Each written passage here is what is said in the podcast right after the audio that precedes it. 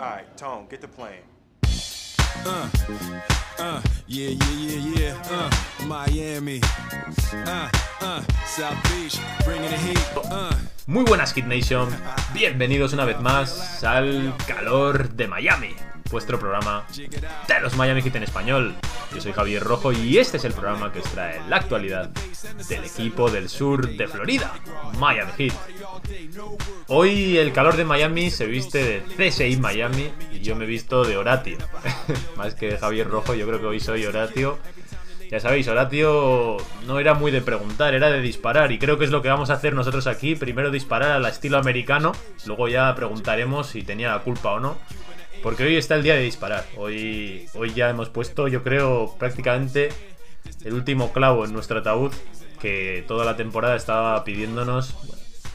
Yo te voy dejando marquitas, señales, si tú quieres, sigues confiando en que el enfermo se va a curar o no. Y nosotros hemos decidido este camino, eh, señores. Hemos decidido un camino en el que, a pesar de que las miguitas de pan nos iban marcando claramente lo que iba a suceder, voy a hacer un gran paralelismo con eh, A, Tumba Abierta, ese capítulo que dio para tantas risas y que igual no había que haberse reído tanto, igual había que haber hecho más caso en aquel momento, yo incluido que enseguida te vuelves a venir arriba. Así que en primer lugar, muy buenas a todos eh, que estáis por aquí, valientes, para acompañarnos hoy en, pues eso, en, un desastre, en el último, en el penúltimo desastre de este equipo este año, en una temporada que posiblemente querremos olvidar en un tiempo. Y eh, pues bueno, pues al final, para empezar, ¿qué podemos decir? Que las esquizofrenias y las locuras que nos tenía este equipo acostumbrados tienen un final. Y es muy poco probable que las que ese tipo de bajones y altibajos se resuelvan de manera súper positiva de repente. Todos hemos eh, planificado la temporada para lo que pasase en playoff y en playoff pues nos hemos llevado un golpe tremendo, tremendo. O sea, no sin paliativos, sin calificativos, pero pero aquí la nota no va a ser general, vamos a ir de uno en uno, vamos a ir diseccionando las partes. Sabemos dónde están las cosas, pero aún así vamos a ir abriendo en canal al sujeto Así que para ello me acompañas. Pedro, ¿qué tal? ¿Animado? ¿Vienes por aquí? Pues muy animado, Javi, muy animado. Eh, te agradezco la invitación para, tocar contigo este Requiem al difunto. Y la verdad es que vengo calentito porque no, no tenía la oportunidad de verme el partido ayer y me lo he visto justo ahora, antes de, venir. Y vengo con, con el calor de Miami. Con el calor de Miami, pero calor interno. Yo vengo con el hedor de Miami, de hecho te voy a decir, porque lo de, lo de estos días ha sido ya puro hedor, ha sido... Ya, ya hay que ducharse, hay que airear el cuarto, hay que abrir, ventilar, ¿eh? que salga un poquito todo, porque ya, ya nos lo estaba avisando mamá. Decía, huele mal en el cuarto. Deberías abrir la ventana. Huele a mo... Eso es, huele a mo, huele a Está ya estancadito el tema, ¿no? Bueno, lo primero, voy a saludar a la gente que está en el chat. Muy buenas, Rubén. Estábamos, teníamos la duda, ¿va a aparecer Rubén o no? Y justo, ha venido calentito, ¿eh? Tú piensas que yo, Rubén, tú te acabas de ver el partido, yo me lo he visto a las 6 de la mañana. O sea que para mí ha pasado ya una temporada. Saludos también a Mario, que está siempre por aquí. Eh, Laura también. Bueno, pues vamos a ir comenzando.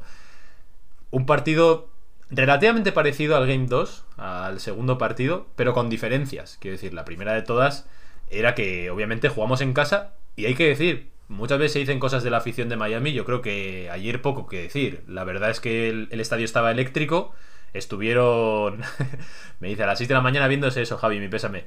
Yo lo vi a las 6 de la mañana porque me he despertado casualmente, podía haberme lo visto a las 10 de la mañana. Pero me compadezco más por los que os quedasteis a las 2 de la mañana a ver, a ver eso, ¿eh? la verdad. bueno, lo que estaba diciendo es, en este partido, sobre todo, eh, el tema de la afición. Estábamos en el tema de la afición. Se notaba muchísima gente, 17.000 espectadores que había en el American Airlines Arena, y que además había muchísima electricidad, había mucha carga, mucha tensión. El, público estaba deseando que hubiese un minimatismo una y otra vez para engancharse. Estuvieron muy animados, estuvieron cantándole los segundos a Yanis Antetokounmpo.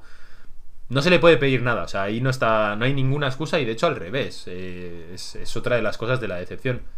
Pero, eh, comparado con el Game 2, el partido no se acabó en el primer cuarto, que ya, ya es algo. el primer cuarto, de hecho, me acuerdo, porque Pedro lo estaba viendo hace un rato también. Lo has visto como a las 7 de la tarde, ¿no? Hace tres horitas así, más o menos. Sí, aproximadamente, sí. Pues eso, estábamos Me ha, hablando. y- costado, me ha- me ha costado mis intentos, ¿eh? Me ha costado mis intentos que al principio estaba tan decepcionado que hasta me quedé dormido en el partido, me tuve que levantar y reengancharlo otra vez.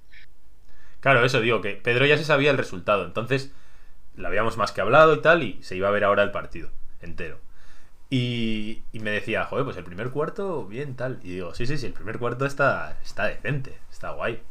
El primer cuarto ha sido un, cuarto decente en el que, bueno, hay que decir que nada más comenzar, Adebayo ya ha tenido dos fallitos de tiro, que ha sido un... Uf, esto ya empieza mal, porque si con la energía, con las ganas, de hecho, lo primero que ha hecho es mirar a canasta, ¿no? Como, hoy soy un nuevo BAM.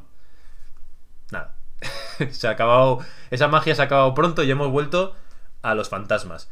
Y yo creo que ahí el que sobre todo ha dado un paso adelante era nuestro capitán general Jimmy Butler, que ya iba tocando porque los dos primeros partidos de la serie habían sido infames. Y más que por ajustes, más que por superar al rival, por, por ganas, por lucha, por liderazgo, se ha empeñado una y otra vez en, en meternos en el partido y en tratar de liderar un poco la anotación maltrecha. Eh, no, sé ni qué calificativo ponerle a la ofensiva de este equipo porque realmente, lo hemos dicho muchas veces, da pena vernos en ataque. Eso, eso es así. Se, va a acabar ya la temporada, da mucha pena vernos en ataque.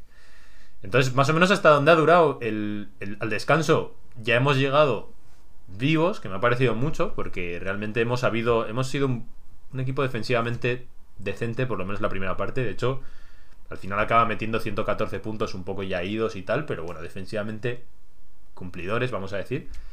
Y nos hemos ido 13 abajo al descanso, 36-49 si no me equivoco. Y bueno, pues con malas sensaciones diciendo, uff, aquí hay mucho que mejorar, pero aún no estaba perdido.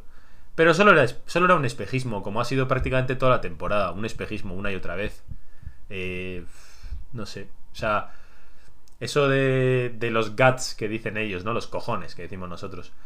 Nos ha salvado durante muchos tramos de la temporada, pero ya esa mentalidad y todo eso llega un momento en el que el recorrido es limitado para mi gusto. Yo creo que, que al final mm, llegamos hasta un fin de, de, de- de camino, vamos a decir.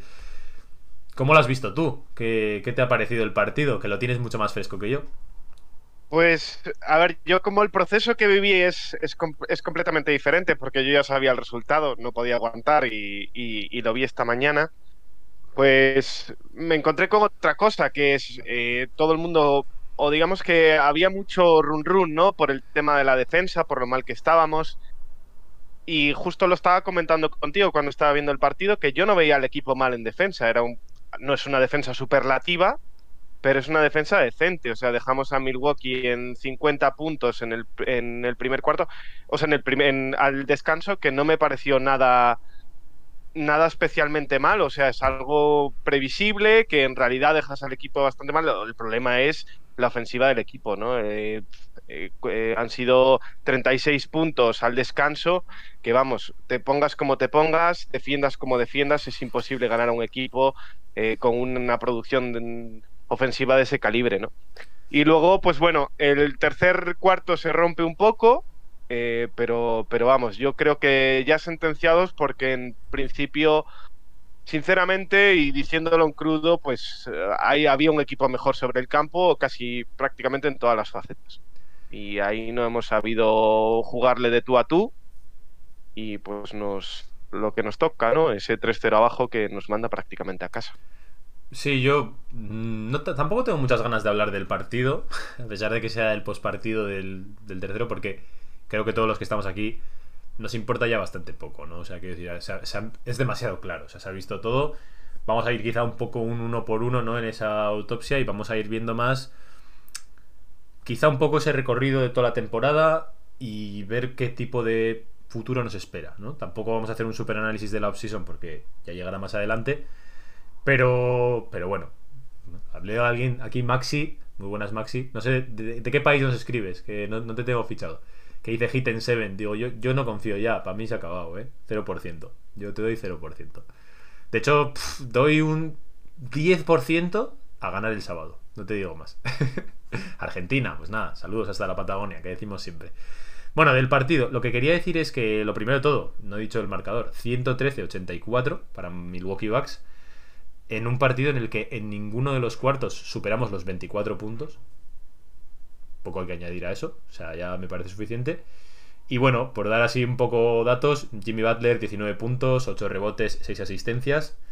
Bama de Bayo 17 puntos, 8 rebotes y 4 asistencias, que son de este tipo de estadísticas que me, me cuesta, ¿eh? O sea, las veo, las leo y digo, ¿en qué momento ha hecho de Bayo 17 puntos? Porque la, la sensación no ha sido esta para nada. Y después, bueno, eh, dime, dime. Tuvo, no, tuvo un momento en el tercer cuarto que se encendió bastante.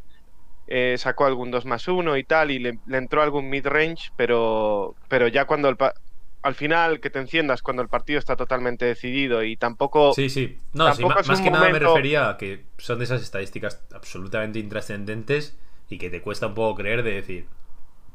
Ni, ni lo he notado, ¿sabes? En plan, no, no, no he tenido repercusión.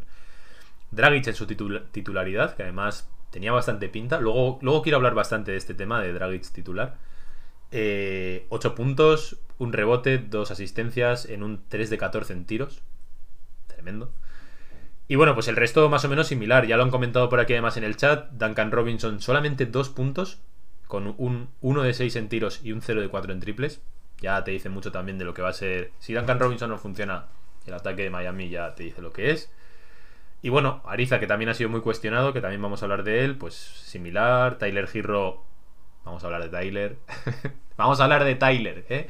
Que yo llevo encendidito con esto. Y no te... Fijaos, ha llegado a tal punto, ha explotado tan... Porque además, voy a hablar ya de Tyler, venga.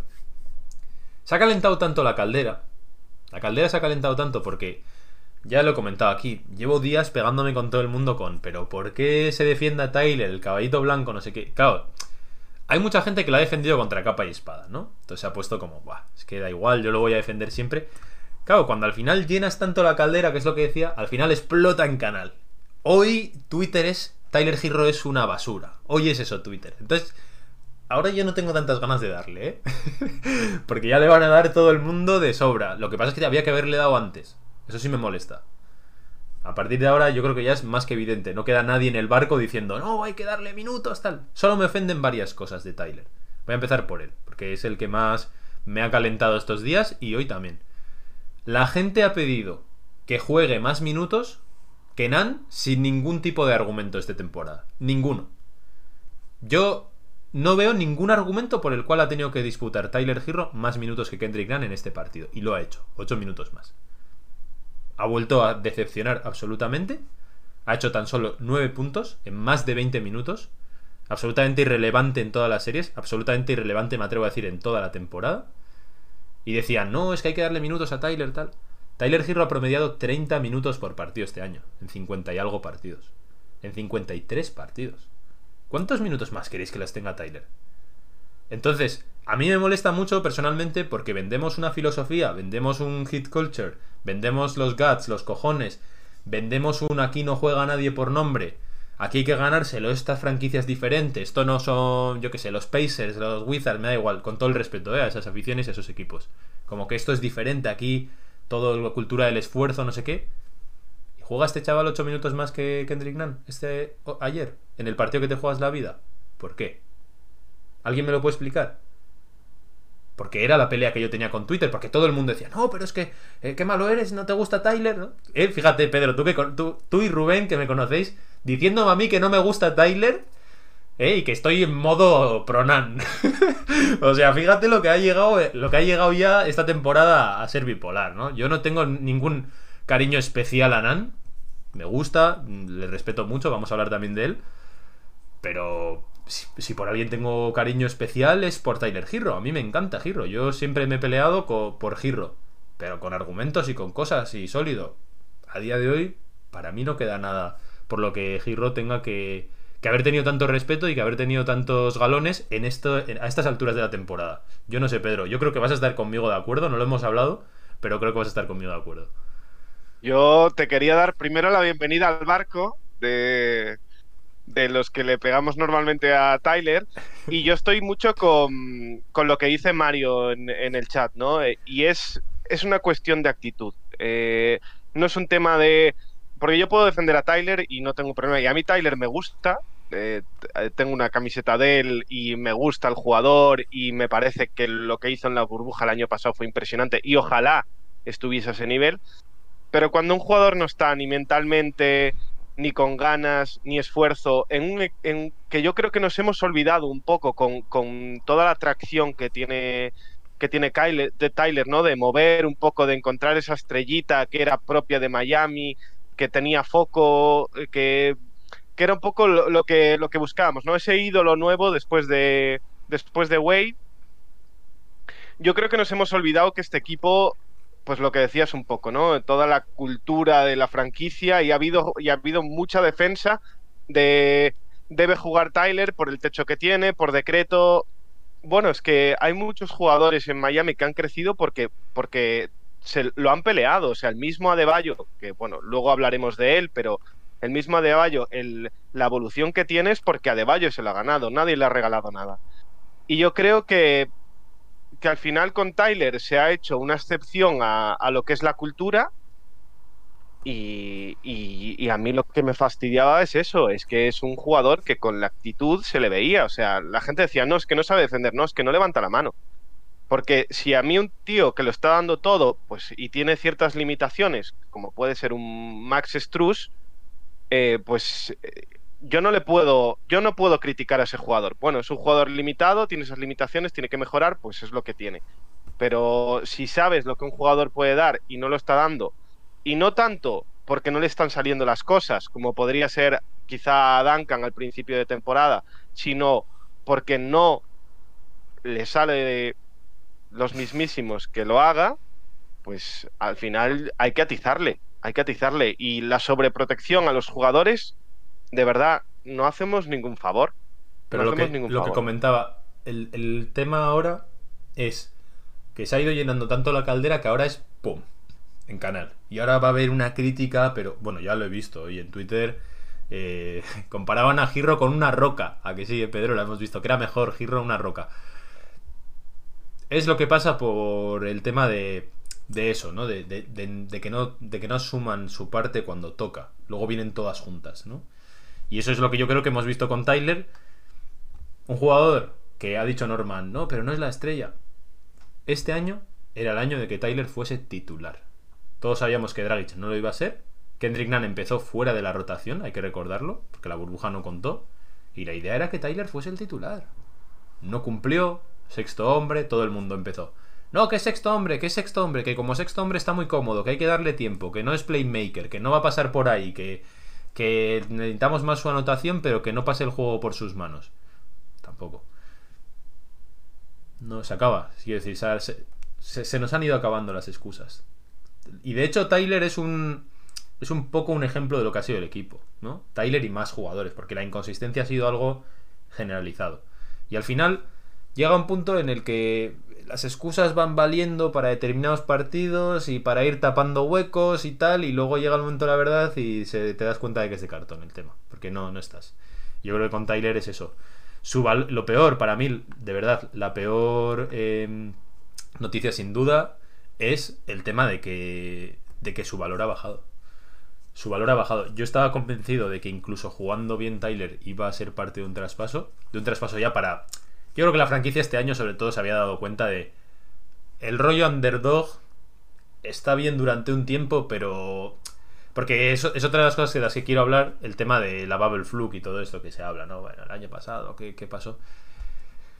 El año pasado obviamente fue un año especial, obviamente fue un año con unas condiciones y unas características que posiblemente nos beneficiaron en cuanto a descanso de jugadores y tal, pero sobre todo eh, lo que lo que tiene que ver con el año pasado es que, que al final había determinados jugadores que, te, que estaban en, un, en, unas condiciones y en una situación en la que al final no eres un aspira, o sea, no, era, no éramos contenders tampoco. Había mucho mejores situaciones, había mucho mejores sensaciones, pero la realidad es que dimos una campanada el año pasado.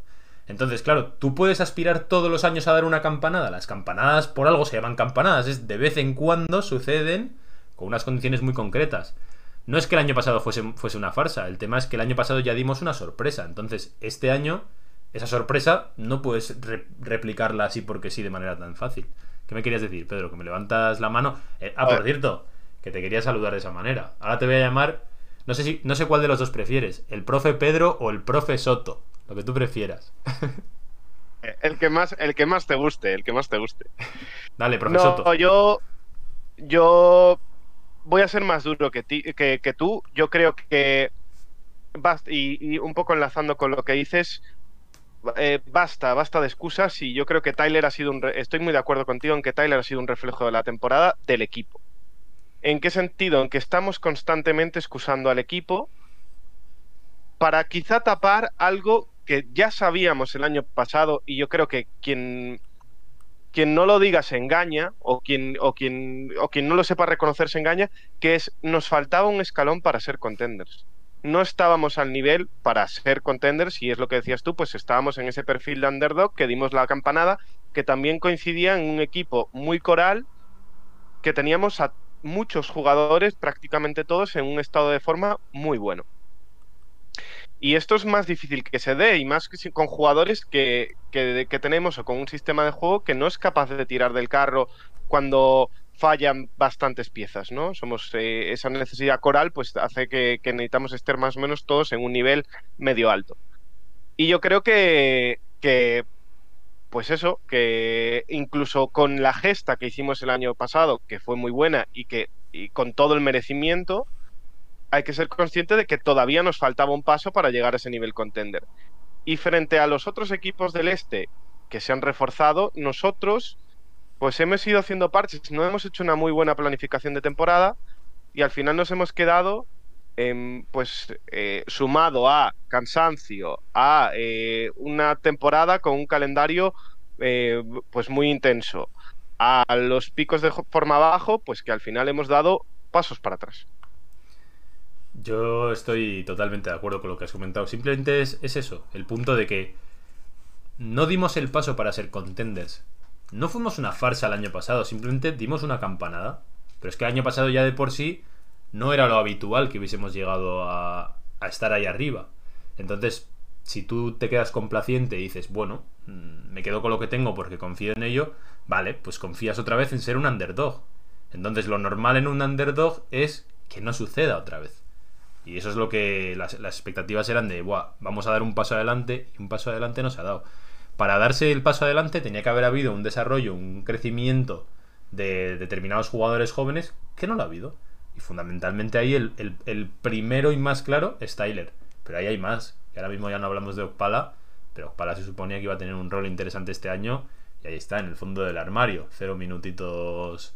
No sé si ha jugado alguno de la basura, porque yo al final ya ha habido partidos, la verdad, que, me ha ahorrado sufrimiento. Pero yo no sé si ha jugado Okpala, pero minutos. Minutos relevantes, cero. O sea, no, no importa. Entonces, eso para mí es, clave. Veo que aquí están en el chat enzarzados. Girro es un jugador polarizante a más no poder. O sea, esto es lo que hay. Yo lo que te digo, yo con Tyler eh, creo que hemos comprado todas las excusas durante toda la temporada. Y ese es el problema. Y yo esperaba, yo tenía fe en que llegando al final de la temporada, con un poquito de continuidad, con un poquito de mimo, de cariño, iban a cambiar las cosas y no lo han hecho.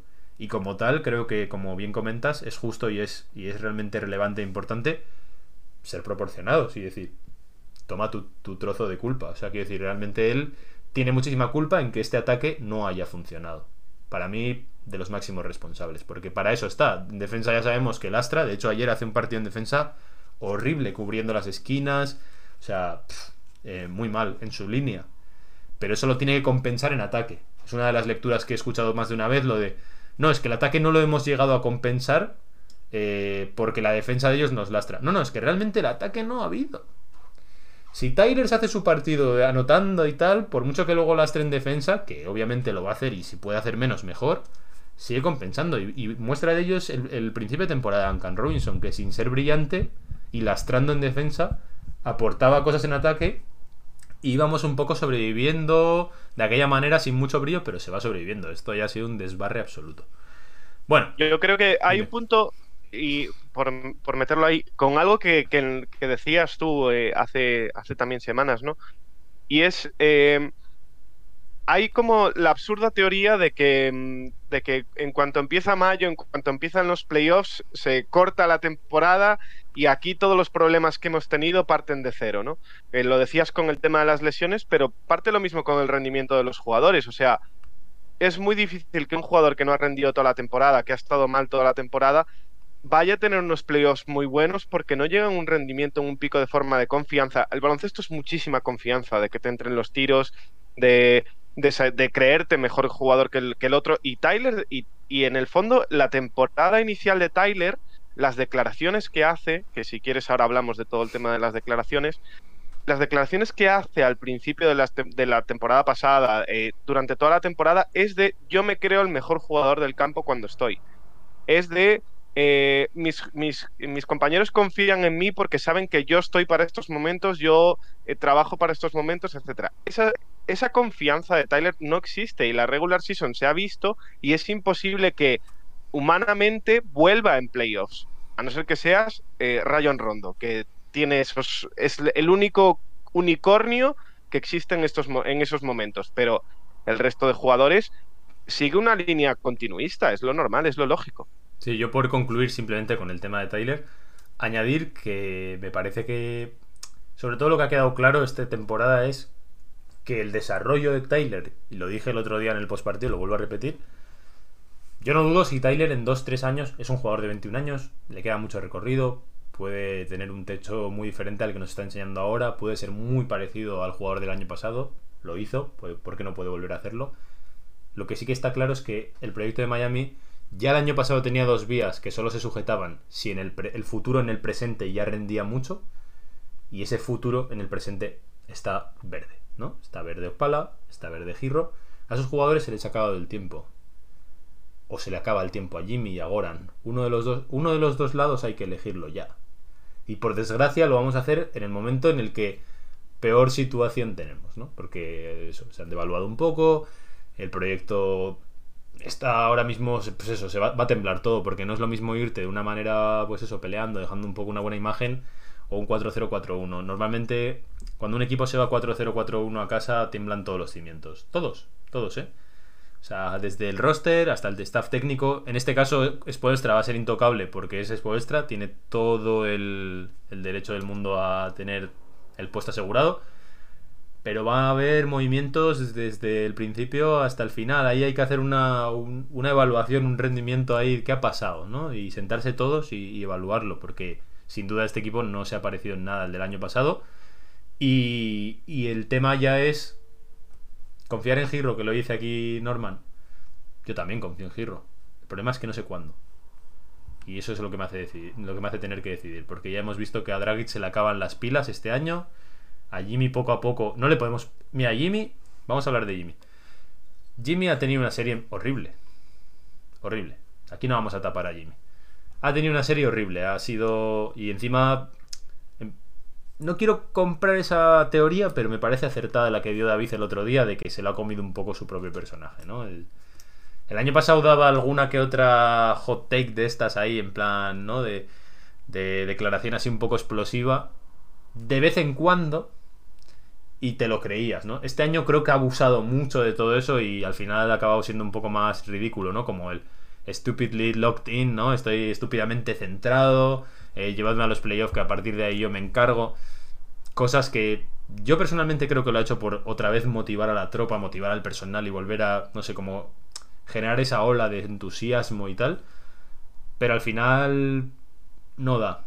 No ha dado. Y creo que es uno de los grandes perdedores sin duda esta serie. Creo que va a ser un verano complicado. Ahora cuando nos eliminen va a haber mucho run run de otros equipos diciendo pues que también que Jimmy es un poco más farsa, no sé qué, bla bla. En fin, miles de historias. Pero yo personalmente creo que no se le puede pedir nada. Porque. Y, está claro que ha sido muy superado. Yo creo que sobre todo por esquema. Realmente Milwaukee tenía muy, muy bien estudiado el tema. O sea, quiero decir, tiene defensores muy buenos para colocar con Jimmy Butler. El Holiday, que es prácticamente el, el super salvador de Milwaukee. Que yo tengo una teoría un poco distinta. Dentro de que Holiday ha sido clave en la serie. ¿eh? Pero claro, Holiday, PJ Tucker, haya habido muchos jugadores, Giannis Antetokounmpo por el tema del tamaño, que lo vimos con Davis el año pasado en finales. Haya habido muchos jugadores que le han podido echar a Jimmy y no han podido salir porque yo creo que ya tácticamente han sido completamente superados. Pero Jimmy Butler ha estado toda la temporada, para mi gusto, rindiendo muy por encima de sus posibilidades, muy, muy por encima de sus posibilidades, física y mentalmente. Porque la, la temporada mentalmente ha sido agotadora. O sea, pensad vosotros, yo me siento agotado esta temporada me siento agotado como en esa ahora sí, ahora no, qué decepción, qué, qué, qué decepción, qué... Esos los jugadores, imaginaos la, la, cantidad de tensión que es para remar y remar y remar. Jimmy teniendo que meter el GMVP, de, de verle lo que no le hemos visto la temporada. Al final ha llegado quemado, como decía Norman también, para mi gusto, y yo creo que que de hecho pedirle perdón, lo he puesto hoy en Twitter, de decir, perdón por no haberte vuelto a poner en una posición de ganadora cuando el año pasado teníamos todos los ingredientes, ya sea a través de traspasos o de haber conseguido que viniese algún agente libre o algún movimiento para dar ese salto que hemos comentado antes, Pedro. Y creo que en ese sentido la franquicia se ha equivocado, por lo menos por el momento, Veremos porque todos los huevos estaban en la cesta de la Agencia Libre 2021 y este año es el examen final y llegamos con, con la materia sin estudiar. Yo ahí veo, veo dos temas de Jimmy. O sea, eh, está claro que su serie es, es, muy mala, pero yo veo, o sea, y, y, al final me, me, me, vuelvo a lo mismo, ¿no? El tema de las declaraciones. Eh, las declaraciones de Jimmy si te fijas a lo largo del año pasado, quizá también es proyecto nuevo, es un poco ver hacia dónde va ese proyecto, ¿no? Eran todos de yo con estos, con, con, con esta plantilla me voy a, me voy a la guerra, ¿no? Eh, lo decía muchas veces, son, son, las personas con las que quiero estar en las trincheras, quiero estar en la guerra, etcétera. Y este año ha cambiado a el, eh, pues, dejadme, o sea, dejadme a mí o llevadme hasta playoffs que yo me encargo, ¿no? Y es cierto que al final eh, eso también puede ser parte de que, pues, eh, cuando vas un poco, eh, al final la regular season del año pasado de Miami es muy buena. Es, eh, es, un, es una regular season en el que a los cocos, digamos, le competimos de tú a tú en casi todos los partidos. Es una regular season en el que no, hemos, no tuvimos especialmente saltos y más o menos nos, nos, nos pasamos en la parte alta de la tabla todo el rato. Pero, pero al final, en esta temporada, con, con esos vaivenes, pues la confianza también en esos momentos se va debilitando, ¿no? Ya no tienes la misma confianza, ves que además tú tienes que hacer una temporada que es astronómica para, para conseguir llevar el equipo a un mínimo de victorias para que esté por encima del 50%, y al final lo que ves es que esta gente no me está acompañando, es decir, sin mí, si yo falto, no es capaz de llegar. Y el problema que tenemos en este equipo es que este equipo no está diseñado para que Jimmy sea un super MVP. Está diseñado para que el equipo rinda en conjunto, en, una organización coral. Y aquí si no la acompañan, pues al final hay pérdidas de confianza que obviamente, pues eh, Jimmy también tiene que ser el encargado, ¿no? De, que el equipo fluya, de que todos estén entonados y el año pasado también trabajaba por ello, ¿no? Que, que la gente estuviese siempre enganchada en el partido, etcétera. Y este año si se dedica a sí mismo a que él sea el que tenga que llevar el equipo hacia adelante, pues obviamente hay una pérdida de confianza también en los compañeros y eso todo repercute en el juego. Hay una cosa que has dicho que estoy profundamente de acuerdo y es el tema de, de depender de Jimmy o más bien de centrar... Era, éramos un equipo completamente coral el año pasado. Completamente coral, tanto la regular season como los playoffs. Cada partido se salía uno distinto, eh, necesitábamos de la aportación de todos. Dragic aportaba en puntos, Giro tenía sus partidos o sus momentos clave, Kendrick Nunn, ¿no? O sea, Jimmy había muchos partidos que hacía 12 puntos, no pasaba absolutamente nada. Había sido un gran partido haciendo 12 puntos porque también había repartido 10 asistencias y había cogido no sé cuántos rebotes o 16 puntos. Yo recuerdo muchos partidos de esos el año pasado.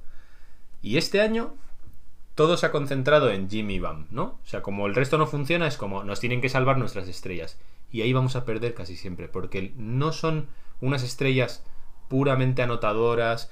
O sea, en el, en el uno contra uno, anotación fundamentalmente, porque es lo que más les hemos pedido. No les hemos pedido tanto la generación de juegos, sino la anotación, porque el resto no estaban anotando. Ahí realmente hay jugadores mucho mejores en anotación que Jimmy Butler y que Bama de Bayo. Con mucho más recursos y con mucha más facilidad para que se le caigan los puntos de las manos, ¿no? Y ahí es donde toda esa crítica se reduce a ver lo que hemos visto en estos playoffs. Pero para mi gusto, de hecho, es justo al revés. Los que realmente han estado mal en ataque no son las estrellas. este equipo que era uno de los mejores eh, tirando de, de 3 el año pasado, creo que éramos el sexto mejor equipo tirando de 3 el año pasado, este año hemos estado toda la temporada rondando entre el 27 y el 20 de la liga. Que es tremendo, ¿eh? O sea, es un salto tremendo hacia atrás. Eh, a mí, para mí, muy difícil de explicar. Yo creo que eso es algo que, ha lastrado completamente a este equipo y que.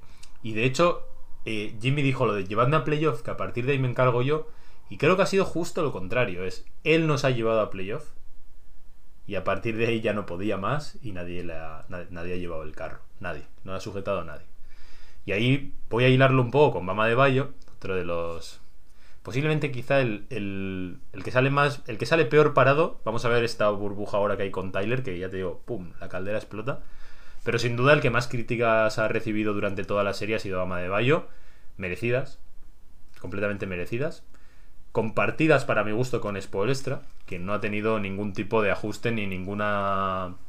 Nada que plantear a ese simple drop de, de Brook López, al que estaba claro que Adebayo pues no ha podido mentalmente o, se le han venido todo eso que le hemos pedido, ¿no? Y lo decía hoy en Twitter, para mi gusto, Bama de Bayo fracasa sobre todo como desarrollo de líder. Porque como jugador, ha sido un jugador que ha progresado. O sea, comparándolo con Tyler, por ejemplo, hay muy pocos jugadores que este año hayan jugado mejor que el año pasado. Para mi gusto, Adebayo ha jugado mejor que el año pasado en muchas facetas. Quizá en el, en el involucrar a todos, sobre todo quizá en el apartado de energía. El año pasado parecía que estaba en todas partes. Pero este año a mí me parece que hay determinadas cosas en las que Adebayo ha desarrollado cosas. Le hemos pedido, de hecho, mucho más que el año pasado y ha habido partidos que nos ha dejado cositas. Pero realmente todo ese run run que le ha acompañado toda la temporada de la confianza, tengo que ser más agresivo, ese meme en el que se ha convertido, está claro que a Adebayo mm, le queda mucho de mentalidad.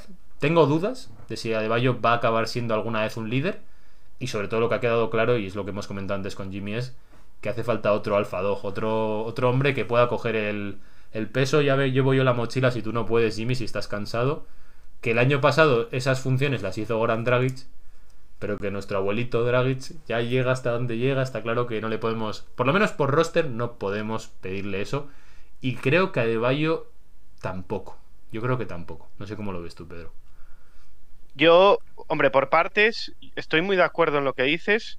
En primer lugar, yo creo que le daría más culpas a Spoelstra, ¿vale? Eh, se le pega mucho a Bam, que las tiene, obviamente, pero eh, eh, también es un problema de Spoelstra. No es posible que nos pongan un pivot, sea el que sea, ¿eh? Me da igual si es Brook López o sea el que sea. Nos lo plantan justo debajo del aro y el equipo se apague. Se apague absolutamente porque no tiene recursos si no llega al aro.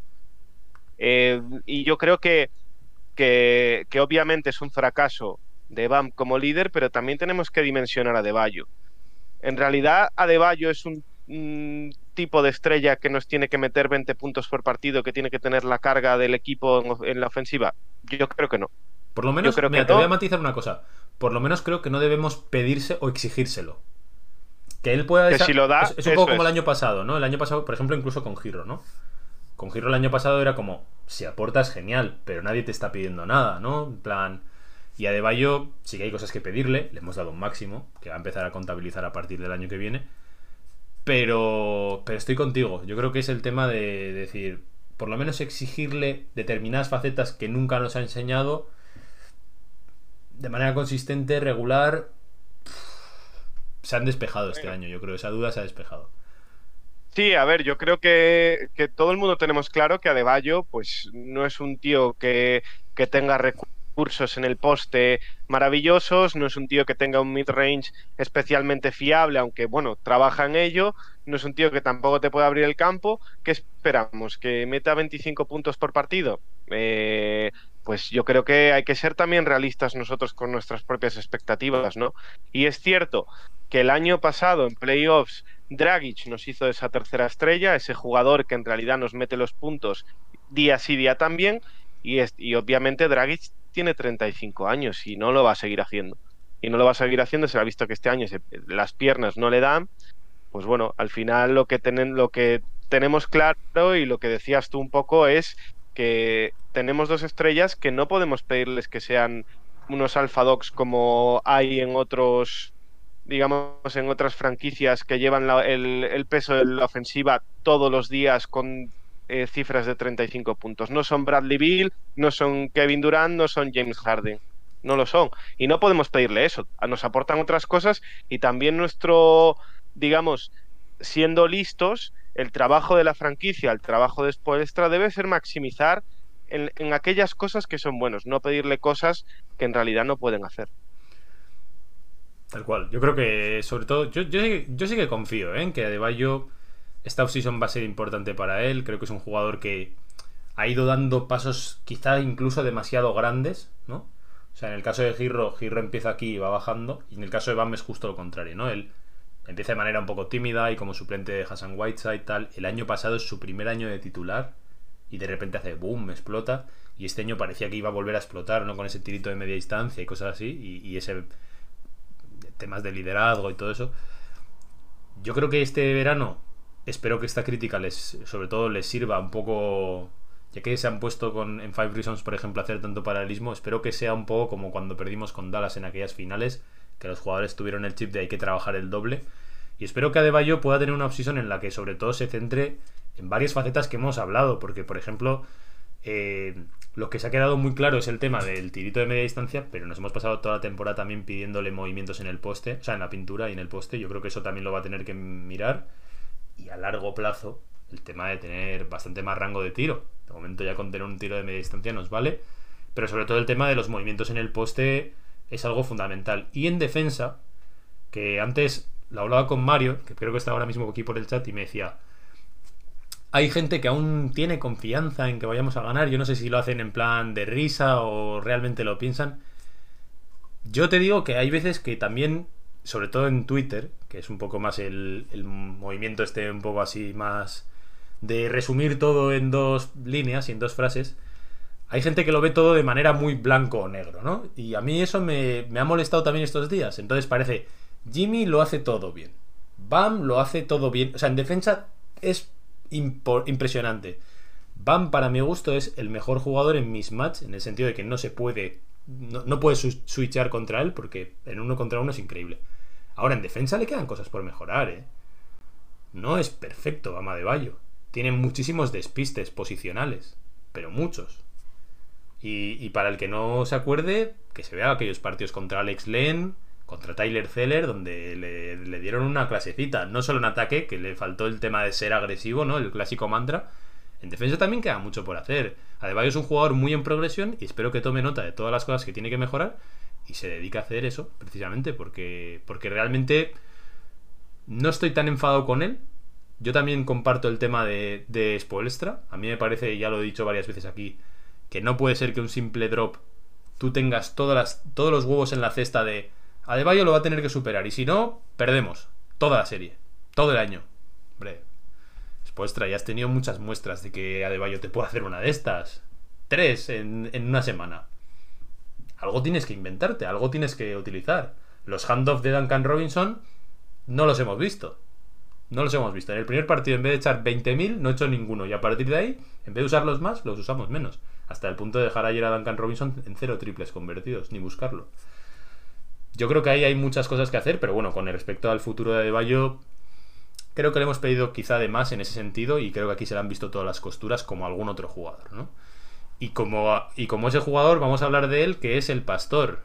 Pastor Trevor Ariza, que ha sido de todo menos... Dime. Javi, por, por, cerrar, no digo, por cerrar el tema de Bayo y por, un poco ajustar las expectativas de la gente. Yo en, en esta offseason eh, ojo con las expectativas, no esperemos que vuelva un Adebayo eh, haciendo cosas que, que en teoría no tiene que hacer.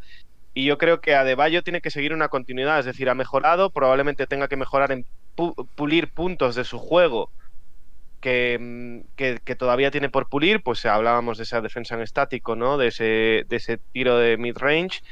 Eh, probablemente también quizá cerrar mejor el rebote, pero eh, no podemos. que yo, yo lo que quiero decir es que nadie espere que Adebayo vuelva siendo un líder máximo el, día 1 de septiembre, día 1 de octubre, porque en su mentalidad tampoco puede hacer un cambio radical. y, lo van a pedir. yo creo ¿eh? que es. Se lo van a pedir. Se Se lo lo van a van pedir. a pedir. Yo no sé si el liderazgo, pero sí la agresividad. La agresividad sí se la van a pedir. De todos modos, Sí, pero comparto un poco muy eh, que se le pueda pedir algunas cosas. Creo que yo sí que comparto, está bien. yo comparto, ¿eh? es cierto, pero, pero es cierto que tampoco puedes ir contra la naturaleza de un jugador.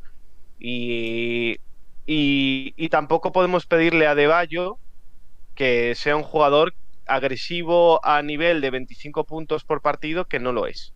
Entonces, ojo con las expectativas porque también pueden llegar las decepciones. Y yo creo que tenemos que ser realistas en cuanto esto es lo que tenemos con Adebayo, vale. Si esto es lo que tenemos, construyamos a partir de aquí. No hagamos la de, no, creemos en el crecimiento de que Adebayo le aseguro que la temporada que viene vuelve como un auténtico líder y ya es un, un jugador que mete 25 puntos por partido y es agresivo en, todo, en cada uno de los, de los matches que tiene, porque probablemente no llegue a eso.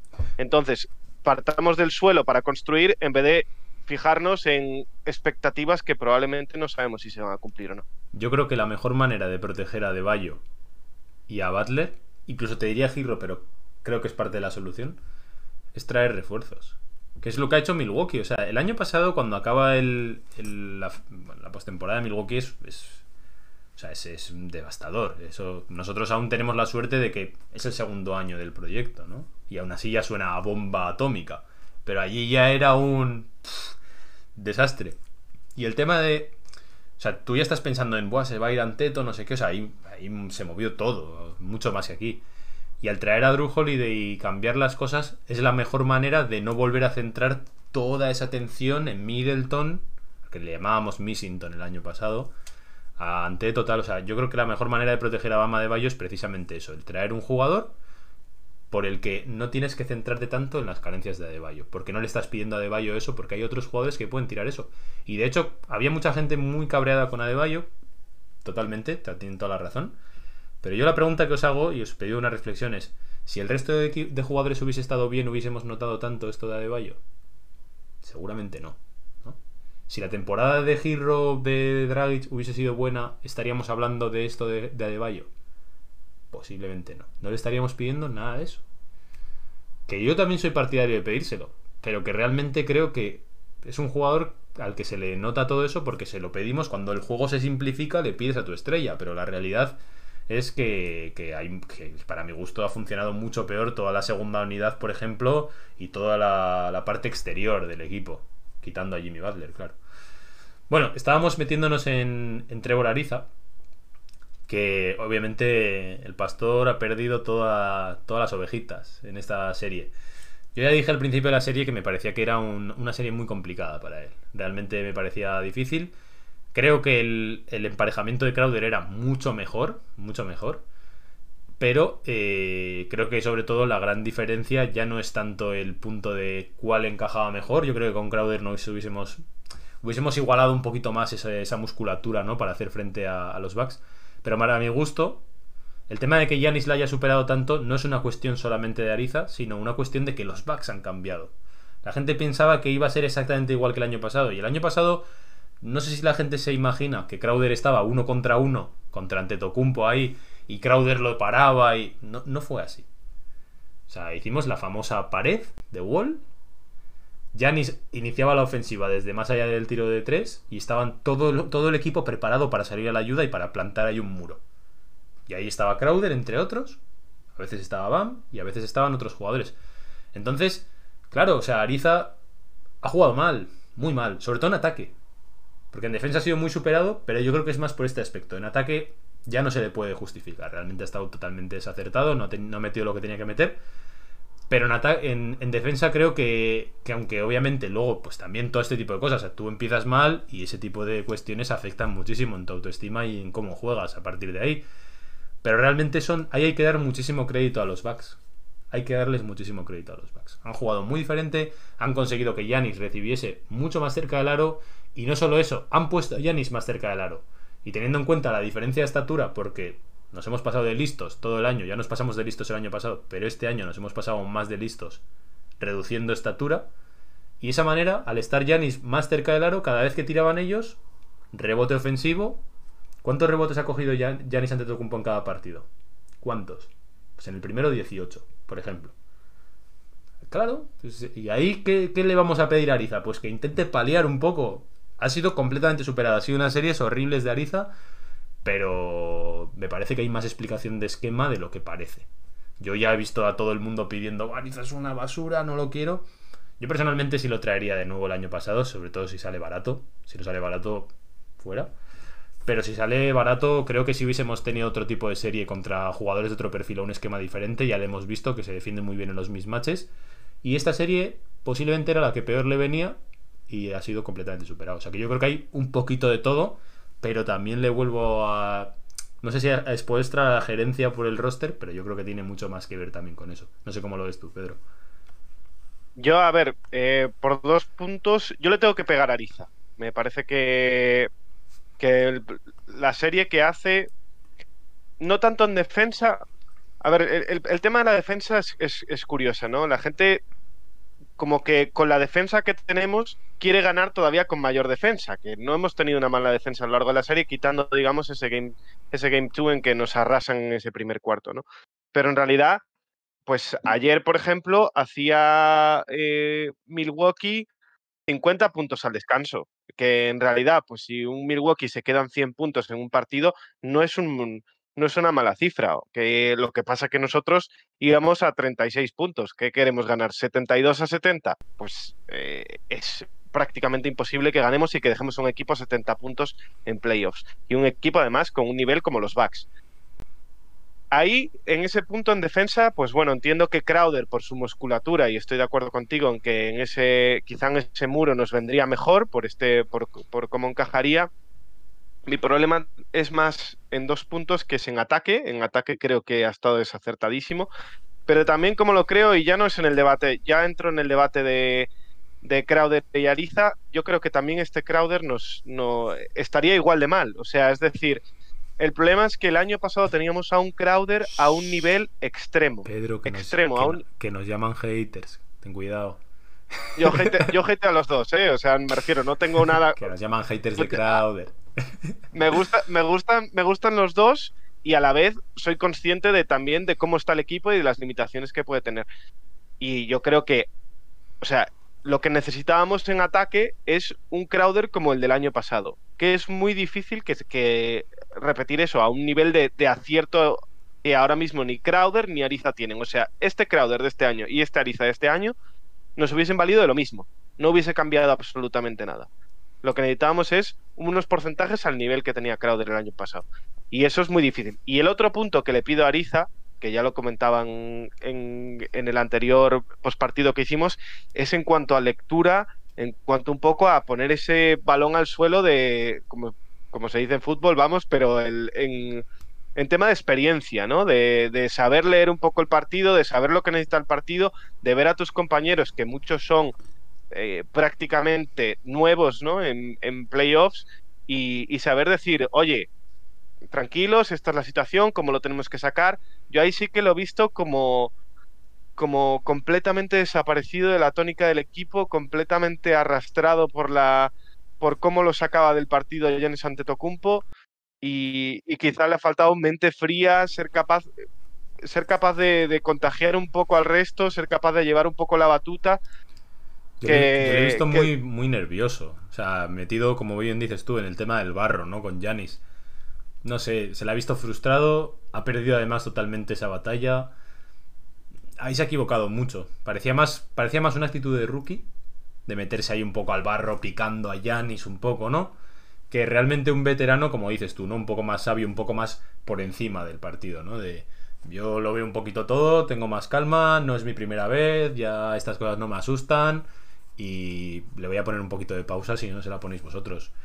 al final un poco lo que, lo que, y no teniendo piernas, lo que hace Goran Dragic, que, que un poco se mete en ese partido y, y, hace unas buenas series, quitando bueno, el, el, tercer partido que, que, ha estado más flojo, pero por esa veteranía, no hay más. O sea, tiene calidad, tiene veteranía y un poco sacando que está más con mayor templanza que los demás, pues saca esos buenos partidos y, aporta al equipo. Yo a eso a Ariza se lo pedía más. me pareció nervioso, lo sacaron del partido, por tanto, en tiros no estaba en ningún momento en ritmo, no sé. Eh, me parece que eso pues hasta te lo puedo excusar de, de pues de un Nan, de un incluso de un Adebayo, porque tienen la experiencia que tienen, pero no de un Ariza que lleva 15 años en la liga.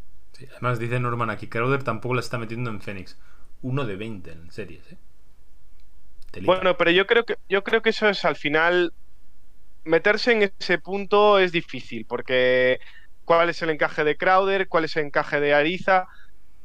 Mirad, yo creo que este debate es absurdo porque es que simplemente no nos da, o sea, como equipo no nos da para ser el nivel de contenders y da igual que sea Ariza, da igual que sea Crowder, no hubiésemos llegado con ninguno de los dos, con los dos incluso no. en el equipo, De con hecho, ninguno. de hecho, te digo más, tú dices para no ser contenders, no nos hubiese llegado ni para competir las series, ¿eh? Estamos perdiendo de 30 los partidos, ¿eh? No de 10, no de 8. No por... El año pasado, que fue una rase a Milwaukee, esa es la lectura que se hizo, hubo muchos partidos que íbamos perdiendo de dobles dígitos, eh, ganando un poco justito al final, pues yo que sé, ganando de 5, de 8, y ya sacamos esa lectura. Este año estamos quedándonos a 30 puntos, ¿eh? Y con la mitad del partido ya tirado a la basura. Que si yo creo que si, si a los Bucks les hace falta apretar más, apretan más y aún es peor. De hecho, este mismo año hemos perdido también de 50 con ellos. O sea, el partido que nos jugábamos la vida también para ver si, si nos evitábamos ese camino, también nos metieron una paliza. O sea, estamos lejísimos. Da igual que incluso el mejor Crowder del año pasado no nos salva de la pana, ¿eh? Que aquí yo he leído el tema de Oladipo también nos falta. Claro que nos faltan cosas. Que sí, estoy de acuerdo. Estamos lejísimos. De estos bugs. Yo del resto no lo sé. De estos bugs, sin duda, no nos salva una pieza. Aquí hay un problema Sí, mucho más, más de fondo. Yo creo que vo- volvemos a lo de antes, ¿no? Que al final somos un equipo coral y, y, y yo creo que para que este equipo funcione tienes que tener pues un 80% de los jugadores en un buen nivel, nivel alto, que te, que te rindan todos los partidos. Y ahora mismo pues no tenemos ni un 30 y por mucho, y no tenemos nadie que tenga un talento diferencial, no tenemos un Stephen Curry, no tenemos un LeBron James, no tenemos un jugador así que sea capaz de él solo meterse tanto, tanto, tanto, o sea, ser tan diferencial sin el equipo rindiendo. Y, mm, y bueno, eh, Jimmy lo intenta, pero al final es uno. Y, y no, no puede ser así. O sea, yo creo que el, el nivel coral de este que exige este equipo para que, para que seamos o podamos competir las, los playoffs, si no se da, da igual lo que hagamos, los mínimos cambios o retoques o refuerzos que tengamos, que no vamos a ser capaces de llegar.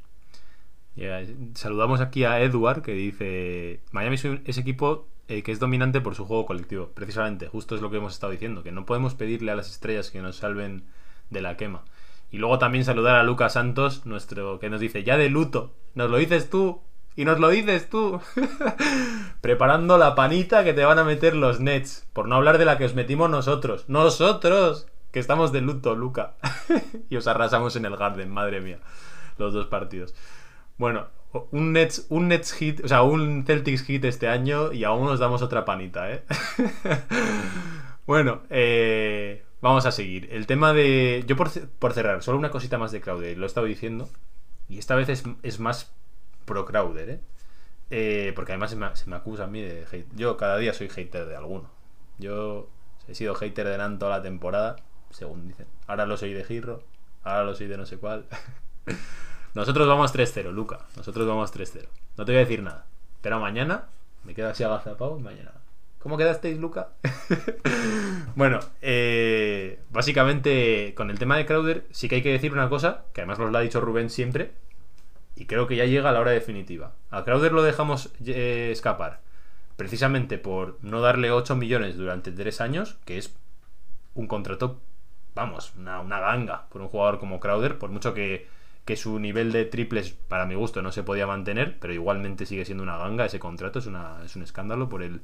Sobre todo por el encaje ahora de 4 moderno, vamos a decir. Y lo dejamos escapar, se supone, por una especie de macroproyecto superior que se estaba fraguando, ¿no? Eso se lo hemos comprado todos al señor Pat Riley, pero tocan ya los resultados. Para mí, yo siempre he defendido el punto de que Crowder era relativamente reemplazable en caso de un superproyecto, en caso de reservar ese dinero para algo. Ahora, si hemos reservado ese dinero para de repente gastárnoslo en Kyle Lowry, pues yo prefiero tener a Crowder e irme arreglando, irme apañando y yo que sé qué otro tipo de movimientos hacer, porque además un contrato como el de Crowder de 8x3 es fácilmente incluible en cualquier traspaso. O sea, es un jugador que en cualquier traspaso, fijaos si tuviésemos el asset de Crowder ahora para traspasar, ¿eh? O sea, poca broma para realizar un traspaso. Y a día de hoy yo creo que nadie pone un duro con que nos vamos a llevar a alguien importante en la agencia libre. Así que yo creo que este, este verano va a ser calentito, va a ser calentito en cuanto a traer agentes libres. Luca, que te estoy viendo por aquí, que ya le gustaría a Danny Ainge estar en nuestra posición, ya le gustaría. Sí, yo creo que nos hemos movido bastante, ¿no? Y, la promesa de, Riley, del Gominas, como dice Luca, era, era esa agencia libre de 2021. Y yo creo que es ahora cuando hay que exigir resultados, ¿no? En esta offseason se, eh, nos hemos movido mucho y el equipo ya no está para esperar más. No podemos hacer otro año de ver qué pasa, a ver qué proyecto hacemos, sino que este, el paso, digamos, final tenemos que hacerlo ahora. Sí, yo, absolutamente. Yo, yo, no sé, bueno, dime, dime qué opinas de, esto. Cuéntame. No, en el, en el fondo eh, estoy de acuerdo contigo en que en su momento, pues, oye, quizá tenía sentido el dejar ir a Crowder y, y aspirar a, a un jugador que nos diese ese salto diferencial. Lo que pasa que es cierto que al final es, fue jugar, es jugársela mucho, ¿no? Es jugársela a un jugador que pues en ese momento era Yanis, que puede salir por cualquier lado. Pero tú crees que solo era por Yanis? O sea, si solo era por Yanis, a mí desde el principio me hubiese parecido un desastre. Porque a día de hoy, con las normativas que tiene la, la NBA, con el tema de que tu propio equipo, el equipo de origen, puede ofrecer un super máximo de muchísima cantidad superior. Es decir, creo que había una diferencia de que nosotros le podíamos ofrecer a Yanis 180 millones y Milwaukee le ha ofrecido 240 millones o una cosa así. O sea, 180 millones, para que os pongáis a la idea, es pedirle a Anteto que cobre menos que, que Fox, por ejemplo. Que Gobert, que, a muchos tienen a Gobert ahí.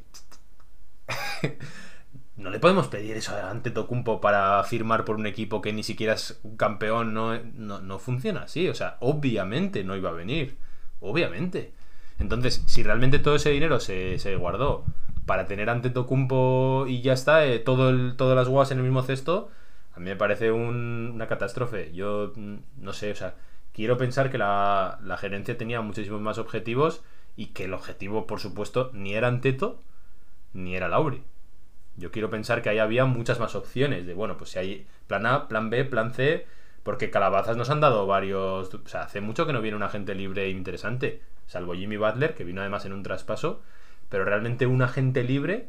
Se nos escapó Gordon Hayward, se nos fue Kevin Durant, o sea, tuvimos muchos años de, bueno, aquí hay un proyecto relativamente interesante, somos Miami, y no vino ninguno.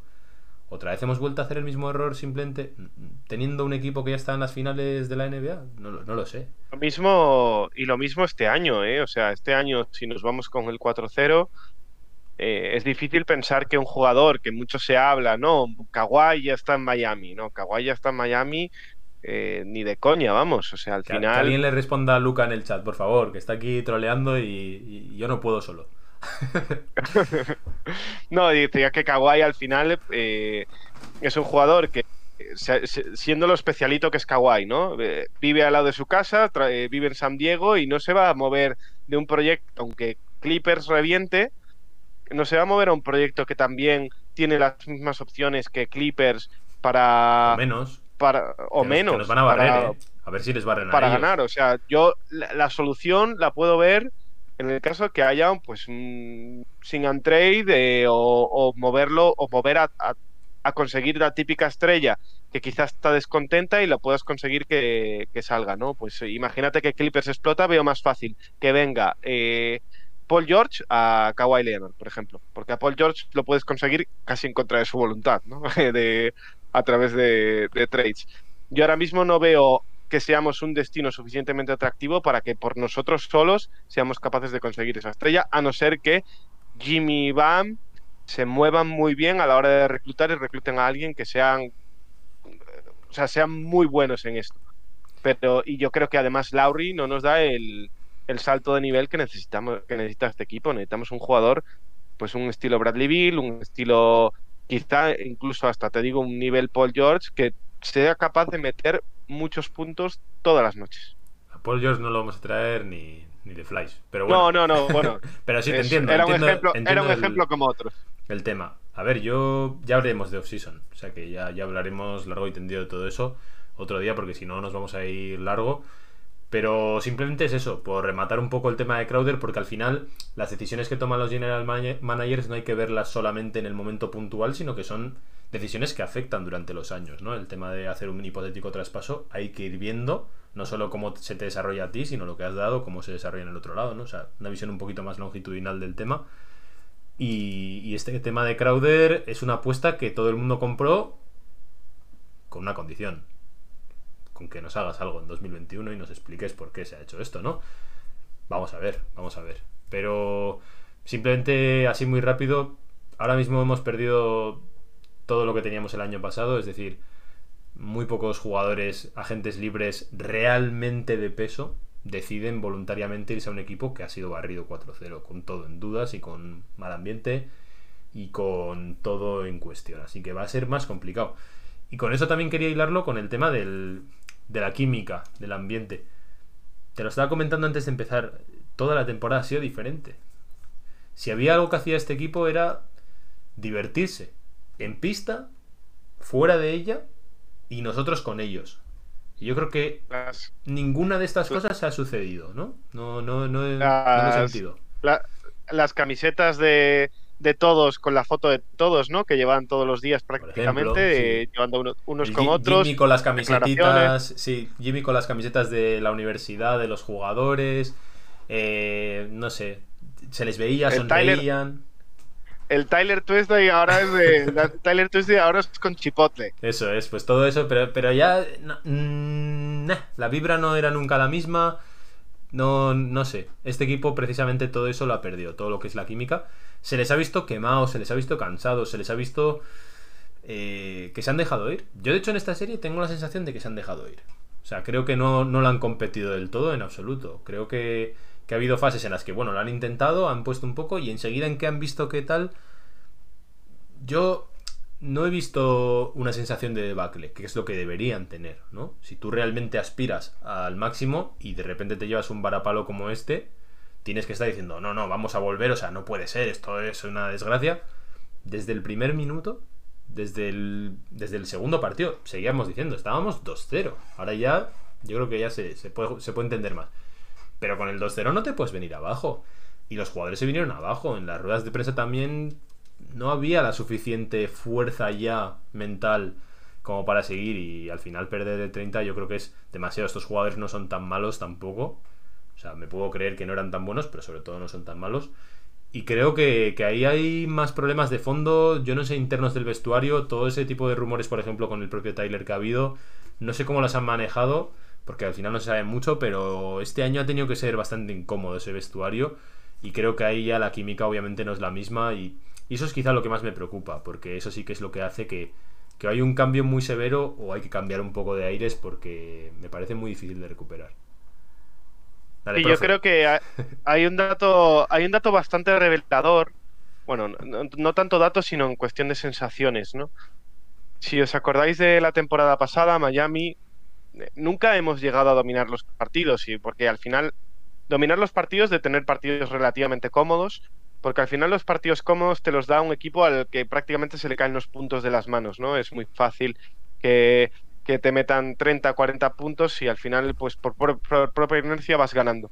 Y nosotros siempre, en muchos casos, hemos estado o al filo de la navaja, siendo incluso el equipo que en clutch time éramos de los mejores de la liga, o incluso eh, con muchas remontadas. O sea, nosotros era un equipo, éramos un equipo con mucha resiliencia que siempre volvía cuando tenía el escenario adverso. Y en los playoffs del año pasado se vio también contra los Celtics aquí de Luca, que incluso yendo abajo éramos capaces de volver y volvíamos y, y las, y las peleábamos, ¿no? Sí, y yo- este año Yo me quería en- detener es un momento en eso, Pedro, que precisamente la gran clave o lo, lo- lo más diferente que veo con el año pasado es que el año pasado volvíamos. Y este año yo no recuerdo ninguna remontada, Pedro. No sé si te vino alguna así, por lo menos reciente, de decir, jo, íbamos más de 10 abajo y remontaron y lo ganamos. No me suena ningún partido, ni uno solo. No, muy, no, muy pocos. Yo creo que muy pocos o ninguno.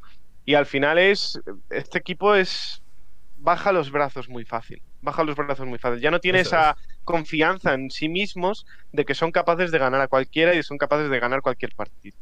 Sí, o sea, yo justo lo decía en ese sentido, ¿no? Bajada de brazos.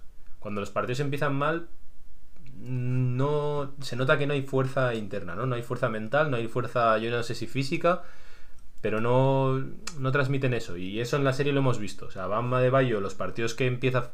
Un poco lo que se le decía a Anteto también, ¿no? Que Anteto se le decía, si falla el primer triple o si lo mete, ¿no? Ahí está el partido, ¿no? Pues un poco a De Bayo lo mismo. O sea, si mete el mid-range, ostras, hoy va a ser un buen día. Pero si no lo mete, no hay fortaleza mental. No la hay. Y como él, muchos jugadores. Un montón. Yo creo que, que sobre todo, y eso es lo que más más entristece a este equipo, porque si por algo nos hemos caracterizado ha sido siempre por eso. Esfuerzo, energía, eh, luchar contra la adversidad. Este año no ha habido nada de eso en ninguna fase de la temporada. En ninguna. Ha habido inconsistencia en muchas, pero en esa consistencia máxima para, lo malo. Eso es lo que más a mí me preocupa. Pero bueno, eh, hablando de más jugadores, de Kendrick Nunn, yo creo que Kendrick, ya lo he dicho antes, Creo que, se creo que él quiere marcharse. No sé si se le va a acabar marchando, porque claro, al ser restringido siempre vamos a tener la opción de volver a igualar y todo va a depender primero de lo que le ofrezcan, que hoy salía que le ofrecían 15 millones. la gente está haciendo un trabajo maravilloso porque no creo que ningún equipo ponga 15 millones en la mesa. Pero, pero yo creo que él, yo si fuese él me querría marchar. Creo que no se le ha respetado.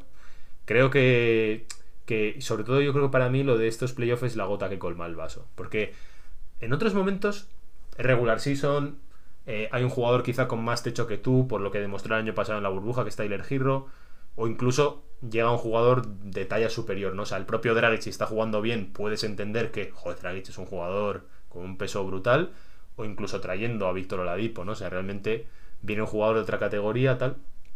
Esto ya de playoff, de que de repente le degraden de ser titular porque sí. Dragic está jugando bien, ¿eh? a mí me parece bien que, le hayan puesto.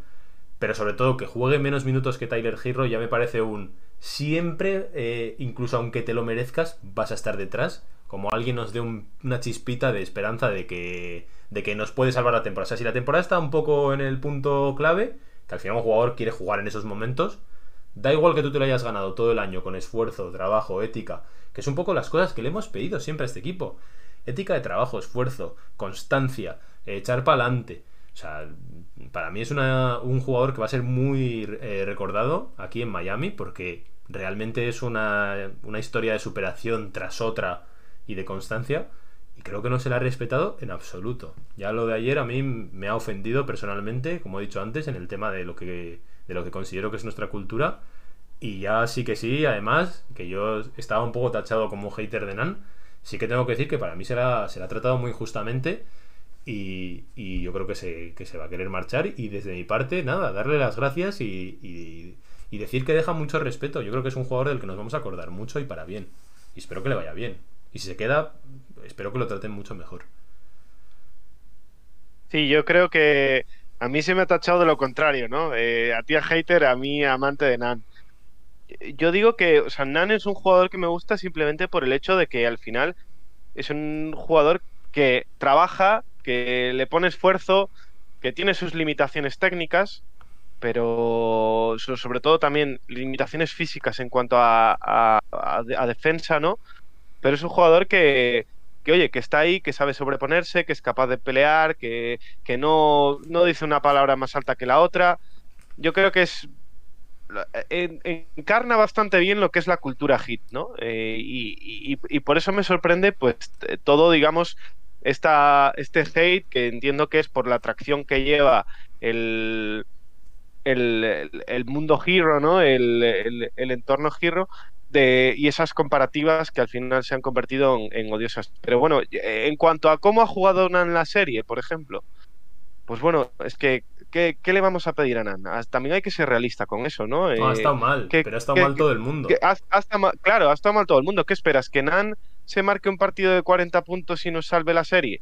Pues es muy difícil, teniendo en cuenta además que son que ¿Cuántos partidos de, experiencia llevan playoff? ¿Cuatro? ¿Cinco? Pues al final es, es lógico que eso sea. No podemos esperar que si Jimmy Butler está jugando mal, si Bama de Valle está jugando mal, Nan sea el que nos saque las castañas del fuego, porque lo puede hacer en ciertos partidos. Por matizar eso un poco, porque es. Era lo que quería decir, ¿no? O sea, lo que más me duele de lo que pasó ayer no es que Giro no haya hecho nada para ganarse esos minutos durante la temporada. Es que si me dices, bueno, pues Nan está jugando bien, pero Giro también está jugando bien. Y sabes que las variantes ofensivas quizá que te, enseña Giro son más difíciles de contrarrestar en playoff. Amén. Pero es que Dan estaba jugando bien y Giro no. O sea, le has dado el, le has dado el rol simplemente por ser Tyler. Si, si, Tyler está jugando bien, yo soy el primero, y tú lo sabes, Pedro, que digo, Tyler tiene que jugar delante. Yo también. Aunque, ¿eh? Nan también. esté jugando bien, ¿eh? Tyler tiene que jugar delante. Y con Dragic igual. Y de hecho, Dragic ha jugado bien y se ha puesto de titular. Y, oye, aplauso, te han pasado por la banda porque ellos el techo es superior. Es que para mí lo es. Pero si no está jugando bien, ¿qué sentido tiene quitar a Nan? Que además, dentro de lo que cabe, no ha sido de los peores en absoluto. O sea, no ha sido para nada de los peores. Ha estado en la línea general del equipo, pero ha habido otros bastante peores que él. A mí personalmente es un tema que me ha dolido estos días. Y también, mm, o sea, y, de hecho creo que mucha parte de, del, entramado, ¿no? De, Miami Heat o la gente que seguimos o que cubrimos Miami Heat, también ha buscado muchas veces desprestigiar un poco a Nan. Todas las historias que han sacado siempre un poco de, pues todo aquel caso de violencia doméstica que me parece bien que se diga y que me parece bien que se aire, pero como muy recurrente para como quitárselo de en medio, ¿no? De quitárselo de la franquicia y tal. Nan es un currela. Yo, de, todo lo que pasa fuera de las canchas, no me quiero mojar, cada uno tiene su propia manera de verlo y si quiere dar segundas oportunidades o no. Pero dentro de la cancha, este año ha sido uno de los salvadores de la temporada, sin duda. Me estaban el otro día sacando 10 partidos que tuvo medio malos en febrero y marzo para justificarme el. Bueno, es que él también ha tenido malos momentos comparado con Girro. Hoy le estamos dando caña a Girro a tope, pero es que es lo que hay. Pero ¿cómo me vas a decir que a la temporada de Nan le pones un borrón por 10 partiditos en febrero? Hombre, por favor. La temporada de Nan, o sea, nos ha, salvado de, de 20.000. Lo que decías tú, ¿qué esperas que hagan playoff? Si está claro encima que va a ser completamente superado por Drew Holiday y por Middleton, o sea, eso ya lo sabíamos antes de empezar. Mira, yo, yo no soy un juez para juzgar a nadie y entender el caso que haya podido tener Nan. Eh, a sus procesos legales irá y y, ya, ya, habrá pagado o no habrá pagado lo que haya tenido que pagar, ¿no? Eso es un tema que yo creo que estamos muy lejos y como aficionados no sé si tendríamos que meternos suficientemente en ello porque es algo que, que, yo sinceramente creo que nadie llega a entender del todo. Pero luego, independientemente de eso, eh, en el punto de cómo está jugando ese jugador, ¿no? Si ese jugador lo está dando todo en el campo, es en el que oye, si está dando todo en el campo, lo que haga fuera de él lo hemos hablado mil veces. No me refiero a este tema eh, judicial, eh, me, refiero a un tema de, pues si, si está ya más en el tema de la farándula, ¿no? Que hablamos, si hace más el tonto no hace o hace menos el tonto, pero si se está esforzando, que haga lo que quiera. El problema es cuando no hay actitud para que lo haga, que es en el que nos hemos fijado en Tyler, ¿no? O sea, Tyler tiene un problema que es que no está rindiendo en el campo porque está haciendo cosas fuera de él que le están distrayendo. Si Nan probablemente no estuviese rindiendo en el campo y fuera estuviese haciendo otras cosas, también nos fijaríamos en él, pero en ese caso no hemos tenido ningún problema.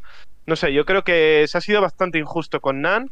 Es cierto que tampoco ha rendido muy bien en playoffs, pero tampoco yo esperaba que fuese la solución de nada. O sea, no podemos esperar que si Jimmy no rinde, que si Bam no rinde, sean el que nos saque las castañas. Y yo creo que al final, como parte de lo que dices tú, a un jugador de Miami Heat se le tiene que exigir que, trabaje, que trabaje, que se esfuerce, que, no tenga, que no sea egoísta y pues al final ese mantra que nos han vendido, ¿no? Y que por, tan, por eso somos en parte de la franquicia y por eso nuestra franquicia es diferente. O por lo menos consideramos que es diferente. Si al final vamos a perder ese mantra porque nos guste más o menos un jugador, pues, pues oye, es que es que al final nos convertimos en cualquier otra franquicia que puede ser. Pues al final nos gustarán los jugadores y y Miami Heat será pues una franquicia en la que están nuestros jugadores favoritos, punto. No sé. No, yo la verdad es que ese sentimiento no lo llego a entender del todo. Yo ya te digo, estoy un poco ahí también y, y para mí es, es triste, sin más. Yo, y sobre todo ver que la gente lo pedía. Porque me parece que es uno de los valores fundamentales de la franquicia. No sé si. Ya da igual, Nan, Y, Z, o sea, me da igual. El tema es que tiene que jugar el que se lo ha merecido, el que se lo ha trabajado. Y el que no se lo ha merecido, el que no se lo ha trabajado, sin duda no se lo tiene que, no tiene que jugar. Punto. Para mí es un poco así. Vamos a hablar un poco de la gerencia. Que a los jugadores, pues bueno, ya, ya os digo. O sea, realmente no me parece que nadie se libre. Del tema de la offseason, yo creo que vamos a hacer otro programa bien largo de, bueno, a quién renovaríamos, ¿no? En qué tipo de caso. En el tema de la gerencia, eh, que ha sido además muy discutida, yo creo que con razón. Vamos a empezar primero por Spoelstra. Aquí somos tú y yo, yo creo, bastante parecidos de visión. Yo creo que Spoelstra, que vamos, siempre lo digo con David, voy a hacer otra vez la coña. Es el mejor entrenador que puede tener Miami Heat, tiene todo el respeto ganado, el puesto, o sea, es, para mí no, se me ocurre nadie mejor. Ya lo he dicho, Así que ahora puedo ir al pero. ya, he hecho el amén. En esta serie ha estado fatal. Y esta temporada ha estado mal. La temporada del otro día en las notas ya no me acuerdo cuánto le dimos, pero yo recuerdo que le di un 5 o un 6, algo así. 6, un 5 o 6, sí. O sea, porque la, realidad es esa. Y hoy, hoy, por ejemplo, justo ahora, antes de, empezar a grabar, estaba hablando Nemanja Bielitza y ha dicho, ha dicho algo así como, me cuesta, o sea, creo que puedo aportar, pero claro, me cuesta jugando tan poco. Y estoy con él. Yo estoy con él, porque además es, que lo hemos dicho aquí mil veces. Nemanja Bilica puede jugar en esta serie. Yo creo que además lo, lo peor es que ayer, ayer no jugó mal, ¿eh? Ayer no jugó especialmente mal. Pero es que se veía venir. O sea, yo creo que la propia franquicia pensaba en si se nos va Olinik, tenemos que traer un perfil muy parecido precisamente para jugar con los Bucks, porque no es para nadie más. Ningún otro equipo nos plantea lo que nos puede plantear Brook López en ese sentido de de defensa grande echada para atrás con Bam y ponerse en una esquina. Para mí no hay ninguno así tan especialista. Entonces, eh, realmente lo vimos el año pasado con Kelly Olynyk. O sea, Spoelstra dijo, ¡buah! Aquí está la clave. Y fue una de las claves. El tema de que Olynyk con Jimmy Butler empareja súper bien y de esa manera fuerza a un jugador lento como Brook López a jugar diferente. Es como lo que hemos visto este año. No es un 4, pero puede llegar a hacer de 4 y de 5 determinadas maneras para seguir garantizando esa especie de, de 3 and D, vamos a decir. Bueno, D no, pero de 3, vamos a decir. Un jugador grande que puede que pueda marcar al grande rival y tener ese, esas amenazas, ¿no? Y este año cogen a, Alemania Bilica precisamente para eso, porque si no a, a lo podían medio haber largado y hacen ese traspaso justo antes de lo de Oladipo. Sale un poco Insisto, Javi, por, meterte, por meterte un inciso y, y ahora sigues es, y por repetir un poco el tema de Crowder Ariza, o sea, no por tener a Olinic en esta serie hubiésemos ganado la serie, ni, ni por un Nemanja bueno, o sea, nos, nos hace falta mucho más. Sí, sí, Simplemente sin duda, Quería, quería, meter la cuña. Sin duda, yo ya te digo, he pensado que iba a haber un movidón por el tweet que he puesto de que para mí era más importante la baja de Olinic en, este, en esta serie que la falta de Crowder, porque tenemos a Ariza y porque, aunque no ha estado igual, me parece más sustituible, vamos a decir, que, que un Olini que no lo hemos tenido, porque Bielitsa no ha estado. Empezó mal, estuvo mal y hemos tenido muchos partidos en los que podíamos haberlo seguido probando. Y es lo que he comentado aquí varias veces. Sacas a un jugador, lo borras del mapa, lo tienes no sé cuántos partidos sin jugar, lo pones contra Milwaukee hace cuatro días, en la regular season el último, te borran también porque está fuerísima, es malísimo, Belitza es malísimo, malísimo. Lo pones ahí con, con Detroit y venga, ahora ya no tengo ese jugador, he perdido toda la versatilidad del mundo, no tengo plan B. Y si pasa esto, que ha pasado, que ha pasado, lo dijimos aquí. Lo que más miedo nos da es el, el que Brook López le flote a De Bayo. Lo dijimos aquí. La clave uno de la serie que diría todo el mundo.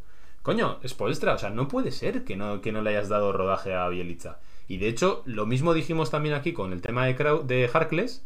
Y me parece un poco igual. Eso de mandar jugadores al congelador, yo entiendo que no están jugando bien. Yo entiendo que no están mereciendo ese tipo de. Pero tú lo que quieres es reactivar ese arma. El poder tenerla, el poder tener la variante. Yo no te estoy diciendo en 40 minutos, pero igual pues en 7, en determinados momentos, determinados rivales si tú lo, masacras y lo mandas al paredón, que es lo que ha hecho varias veces Spoelstra, luego no esperes aquí milagros. Yo, por ser coherente con todo lo que hablábamos de cultura y tal, yo aquí mm, le doy, o sea, rompo una lanza a favor de Spoelstra y ahora también le pego, ¿vale? Eh, por un lado, creo que es lógico que Bielitsa no jugase, porque al final hay unos estándares en la franquicia, pasó, si te acuerdas, hace años con James Johnson, que James Johnson llegó a un tope de peso, que la franquicia dijo, si no llegas, si no bajas de peso, no juegas. Bielitsa llegó con muchísimo peso, y obviamente en estos Miami Heat hay un requisito básico para jugar, que es que estés en forma física. Y obviamente yo no, no puedes ponerlo eh, a jugar si o no puedes romper esa regla que tienes si no está en forma física. Sí, pero James, Johnson, James, Johnson, fue apartado del equipo hasta que se puso en forma. A Bielitsa se supone que le dieron el ok. ¿Qué quiere decir? Vale, tienes ahí semanas. Yo no te estoy diciendo que le quites 15 minutos a un jugador que se los merece. Yo lo que te estoy diciendo, en el caso además de Iguodala, que es el jugador al que le reduciría minutos seguramente, y que no pasa nada, porque Iguodala de hecho quizás hasta lo necesitaba y necesitaba dosificarse un poco. O sea, realmente es por ir introduciéndole, o por lo menos por no abandonarlo. Porque lo vas a necesitar en playoff, porque los playoffs se hacen novelas, ¿no? Al final todos compramos el rollito americano este de todo muy determinista, ¿no? En plan, pierdes con Milwaukee de no sé cuánto, ya eres un equipo que es una birria y eres peor que algún equipo que no se ha clasificado a playoff. No es así, realmente los emparejamientos marcan mucho. Si hubiésemos jugado contra otro tipo de equipo, pues posiblemente no se hubiese ido tan mal. Contra este, en el momento que estábamos, nos ha ido horrible. Ni somos tan malos, ni ayer éramos tan buenos. Y el tema es que tú, para este tipo de emparejamientos, quieres tener todas las armas tipos de armas posibles para poder tener más variedades ofensivas y defensivas. Y en ese sentido creo que la gestión del vestuario de Spolstra este año ha sido muy malo, porque ha habido jugadores, y el año pasado en la burbuja hizo algo parecido, ha habido jugadores que, por lo que sea, pues tienen una mala racha, no le convencen, y es como, fuera, ya está, al paredón, lo crucificamos, le entran todos los, además todos los fans ahí a machacar ahí, traca, traca, traca que sí, pero no ganamos nada, perdemos un arma. Y luego, venga, sal ahora en el partido 3 con la serie 24 abajo y todo el mundo, ah, pues, pues, mira, pues igual sí que hubiese funcionado. Y, todo, y de hecho, todo, eh. fuera de los fans de Miami, me llegaba gente de fuera diciéndome, ¿por qué no usa Bielitsa? Y yo decía, yo también lo digo, pero la gente de Miami, no, está gordo, es horrible, es malísimo, como ha puesto ahora Rubén, no tiene el, el cuerpo de no sé cuál. Pero es que desde fuera y con un poquito de perspectiva también, en, lo ves que, realmente es un perfil, una versatilidad diferente que no tiene el roster. Y, vuelvo a decir, ¿eh? También lo aplico para Mojarkles. Que es verdad que jugó mal, pero que prefieres tenerlo, aunque sea un pelín activado, aunque solo sea para darle 5 minutos, 10 minutos, lo que, lo que necesites, que no tenerlo. O sea, de ahí seguro que no vuelve. De no jugar minutos no va a volver a de repente tener 20 porque se lo haya super ganado. O sea, a mí eso sí que me parece, sobre todo moralmente, yo como psicólogo, Pedro, a mí me parece que moralmente sí que es difícil volver. Yo no sé si físicamente, pero moralmente me parece difícil volver a coger confianza. Yo te lo he comentado muchas veces y yo creo que el, gran error, sabiendo ya que es Poelstra, eh, pues nunca ha sido un entrenador que, que, ofensivamente destacase, ¿no? Y yo creo que es el principal problema de este equipo. Al final estamos en, no sé si es el sexto o el top 10 ahora de, defensivo, pero entre los peores en ofensiva, ¿no? Y, yo creo que, sumado a ese problema, yo creo que el gran fracaso de Spoelstra este año para mí es como, como un motivador de este grupo. Yo, eh, o sea, lo que he ido, y te lo, te lo, yo creo que lo hemos ido comentando y lo hemos comentado en alguna vez, en, alguna, en algún directo más de Twitch, que, que yo creo que ha ido viendo cómo el grupo se le iba yendo, mentalmente se le iba yendo y no ha sabido hacer nada como para, como para volver a unirlos, como para volver a conseguir eh, ciertos momentos en que el grupo se reenganchase. No sé, me, para mí ese es su gran fracaso de este año, yo creo. Eh, creo que se ha dejado poco llevar, ha estado bastante perdido.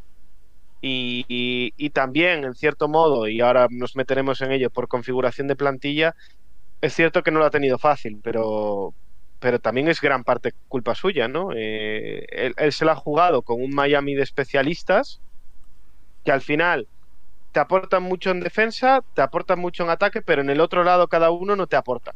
O sea, si, alguien, si un jugador te aporta mucho en defensa, en ataque, como puede ser un Iguodala, no te aporta. Y al revés. Y, al, y, y, quizá eso, pues, en cuanto a tema de especialistas, pues eso, si, si está muy bien físicamente, pues eh, y en, buen, en buen tono te puede valer. pero, pero es una apuesta muy arriesgada, muy arriesgada. Aprovecho para saludar a José, que nos ha venido aquí a ver. Muy buenas, José. Y gracias por darle a seguir, porque ya eres el seguidor 90 del calor de Miami. Has podido ver un tapón de Bayo, del que hemos estado hablando aquí bastante rato. Ahora estábamos hablando un poquito más de la, de la función de Spolstra y yo estoy totalmente de acuerdo con el tema de motivar al equipo, e incluso él mismo, ¿eh? Es otro... Estamos hablando un poco de este, de este roster como quemado psicológicamente y también en la pista sin, sin química. Spolstra también es parte de eso, ¿eh? A mí me parece que es un entrenador que, no sé, se ha ido también yo creo que agotando de... Creo que, creo que tal y como tenemos el roster configurado, por pasarnos de listos, porque es otra de las cosas que creo que hay que comentar. O sea, una cosa es hacer una pequeña apuesta, pero tener ahí unos cuantos comodines detrás, como teníamos el año pasado, ¿no? Bueno, no tenemos un 5 clásico, vamos a decir, pero si las cosas se tuercen, tenemos aquí unos cuantos que tienen altura, tenemos aquí unos cuantos que saben subir el balón, ¿no? Por ejemplo, también con el tema del playmaking. Y nos hemos ido al extremo, ¿no? Un poco como Daniel Mori, ¿no? En plan, eh, no puedes de repente tener solamente a Bama de Bayo, dejar, o sea, con, Leonard fuera y con Olinic fuera, no puedes quedarte, por ejemplo, sin centímetros. De repente viene Dwayne Dedmon y parece aquí, ¡guau! O sea, se nos ha abierto. Anda, si es verdad, podemos tener eh, center titular o, bueno, un center de garantía, o sea, ¡wow! ¿No? Ese tipo de cosas se han pasado de listos. Y eso lo que hace es que la, hora de plantear eh, cualquier partido regular season también tenga que ser una cuestión en lo que hay que plantear esquemas muy complejos, ¿no? No puedes depender mucho más de la calidad individual de tus jugadores, porque todo el rato tienes que estar tapando agujeros que tiene el roster y adecuándote al rival. Y hemos visto a Spoestra una y otra vez cambiar de zonas, de esquemas defensivos, porque en defensa ya hemos dicho que la defensa exterior de Giro, de Nani y compañía es lo que es, y estar todo el día ahí tapando. No, es que hay que tapar la carencia de, los rebotes que tenemos, porque somos uno de los peores equipos de rebotes de la liga, pero también somos una de las peores eh, defensas exteriores de la liga. Todo el día tapando agujeros, que es doblar y doblar el trabajo, y llegan los playoffs y estás quemado. Y yo creo que después también se le ve superado, pero con una sensación también de, bueno, es lo que hay, ¿no? O sea, no les veo con, no les veo con ese fuego de decir, jo, esto, ¿cómo puede estar pasando? Que en parte es así, ¿eh? Yo creo que estamos todos un poco quemados y un poco oídos ya de la regulación, pero en realidad es un poco de... Eh, eh, eh. O sea, que de hecho está el, resto de la liga, de hecho, está aterrizando y están todos diciendo, pero ¿cómo es posible lo que está pasando en Miami? Nosotros ni siquiera estamos así porque estamos ya quemados también. Pero es que nos, lo han contagiado el propio grupo. Hay, un punto que yo creo que has, que has comentado y has, has, pasado por encima, pero yo creo que es muy importante y es el adaptarte tú a los rivales o que los rivales o que los rivales se adapten a ti, ¿no? También, y, también. Y, es un tema de Spoelstra este año. ¿A qué ha jugado Miami? O sea, ¿sabrías decirme cuál es el juego de Miami, de los Miami Heat de la 2020-2021? Es que no hay nada definido, no hay absolutamente nada definido. Ha sido un poco, pues, a la que vamos a trompicones, ¿no? A ver cómo, cómo vamos avanzando. a ver lo que hemos jugado, que es lo que hemos estado comentando antes, a que Jimmy nos salve. Jimmy sálvanos, eh, GMVP, Duncan a ver si mete todo. Eh, porque ya, ya hemos dejado de. Por eso, no la, por eso ese caldero se ha ido llenando. Porque a Hero ya no contábamos con él, nadie le pegaba. Cuando jugaba mal, tampoco da igual. Ya nos hemos acostumbrado. Con Dragic nos hemos acostumbrado. Entonces, yo sí sé a lo que hemos jugado. Al juego completamente contrario del año pasado. Y totalmente poco, o sea, súper poco atlético. El año pasado éramos un show. Si no hacía Mates los hacía de, este. Joder, se me Rick Jones Jr. De Rick Jones Jr. Pero los hacía Nan también, que Nan le hizo varios mates ahí, a, lo veía el otro día, a Yabel Magui cuando estaban los Lakers. O sea, una cantidad de locuras. Y este año. No, y había más, y había más movimientos sin balón, eh, muchas, muchos más cortes a canasta. Eh, que también eso lo aprovechaba Bam en el, a la hora de hacer asistencias. No sé, yo creo que, es cierto que el año pasado teníamos un juego mucho más móvil, mucho más rápido, y este año eh, rápido en el sentido, me refiero de, de los jugadores, no al pace, eh, en cuanto a, agilidad. Y este año ha sido pues un juego mucho más pues, eh, pausando mucho y a ver qué Jimmy que sacaba. Y, bueno, eso, sí que es un poco seña de, de, identidad de este equipo. ¿eh? Aprovecho, por cierto, para saludar a Andrés desde Bogotá. Saludos al país de los cafeteros. eh, básicamente el, el, tema de jugar lento sí que ha sido un poco una señal de identidad después. El año pasado también éramos, éramos bastante lentos jugando. Siempre, siempre, sí. Este año, obviamente, lo que te he dicho también con el tema de no tener pivot, lo hemos radicalizado un poco, ¿no? O sea, ya hemos ido un poco al extremo porque... y, y, radicalizarlo para simplificarlo. A mí me ha recordado a temporadas con Wade y Boss, que al final era un poco el, el, el Hero Ball, ¿no? En plan, venga, jugatela tú, Jimmy, sálvanos, porfa eh, Jimmy tiene que rendir porque es la superestrella, porque viene a hacer esas finales, porque ya es top 15-10 de la liga, entonces lo tiene que hacer. Y yo creo que ahí nos hemos ido. Y con el tema del pace que comentabas, es verdad, eh, hemos sido uno de los equipos que más lento jugábamos. Creo que de hecho ese tipo de cosas las hace Spolstra precisamente porque en, en playoff es mucho mejor. O sea, es mucho mejor que seas muy bueno jugando en pace bajo porque en playoff no va a haber esos contraataques. No las, no las hay. No hay esas transiciones. No las hemos visto tampoco por parte de Milwaukee. Y este, este playoff estamos jugando a un pace ridículo, un pace absurdo. Llegamos, Jimmy Butler se ha jugado un montón de triples, quedando 20 segundos de posesión. Los jugadores no hemos movido nada la bola, nada. O sea, muy nerviosos, les quemaba la bola, se la querían quitar de encima. Los jugadores de Milwaukee estaban crecidísimos en defensa. Yo no he entendido nada. O sea, lo que me hablabas más de lo de la identidad de no sé a qué hemos jugado, yo sin duda te la compro aquí en playoff, de decir, ¿a qué estábamos jugando? Totalmente irreconocible, lo que no somos y lo que precisamente además no se nos da bien. O sea, miran lo que nos hemos quedado otra vez. Estos partidos que hemos visto en la temporada de 80 puntos, el otro equipo haciendo un poco lo que le da la gana y como decías tú, ajustándonos a ellos. No, no, o sea, jugando a, totalmente a lo que les gusta a ellos y no a nosotros. Y un poco lo que comentabas también de pedir cabeza, cosas de esas. No sé, o sea, me ha parecido que de repente no éramos nada parecido al año pasado, que, no sé, de, totalmente comida la moral en ese sentido y sin plan y como si fuésemos todos rookies. Ya rookie no queda más que a Chihuahua que está en el banquillo. Realmente no hay, no hay ningún rookie más. Entonces, no entiendo cómo jugadores con la experiencia de nuestro roster han jugado así pero tampoco jugadores que el año pasado llegaron hasta las finales también se han sumergido en este pace ridículo y absurdo. Y fundamentalmente ahí, que es un poco donde quería yo llegar, creo que Spolstra tiene muchísima responsabilidad en lo que ha pasado este año. Y, precisamente durante la regular season creo que hemos sufrido muy mucho el hecho de que Spolstra, insisto, pusiese cruces en algunos jugadores porque ya se hace mucho tiempo pero realmente hemos estado sin cuatro hasta que apareció Linic. ¿Cuánto tiempo estuvimos ahí con esa pelea? De no funciona ninguno, de esto es horrible, no sé qué, apareció Linic, bueno, tengo un parche, pues me muero con el parche todo el año. ¿Qué es un parche? ¿Qué es un parche?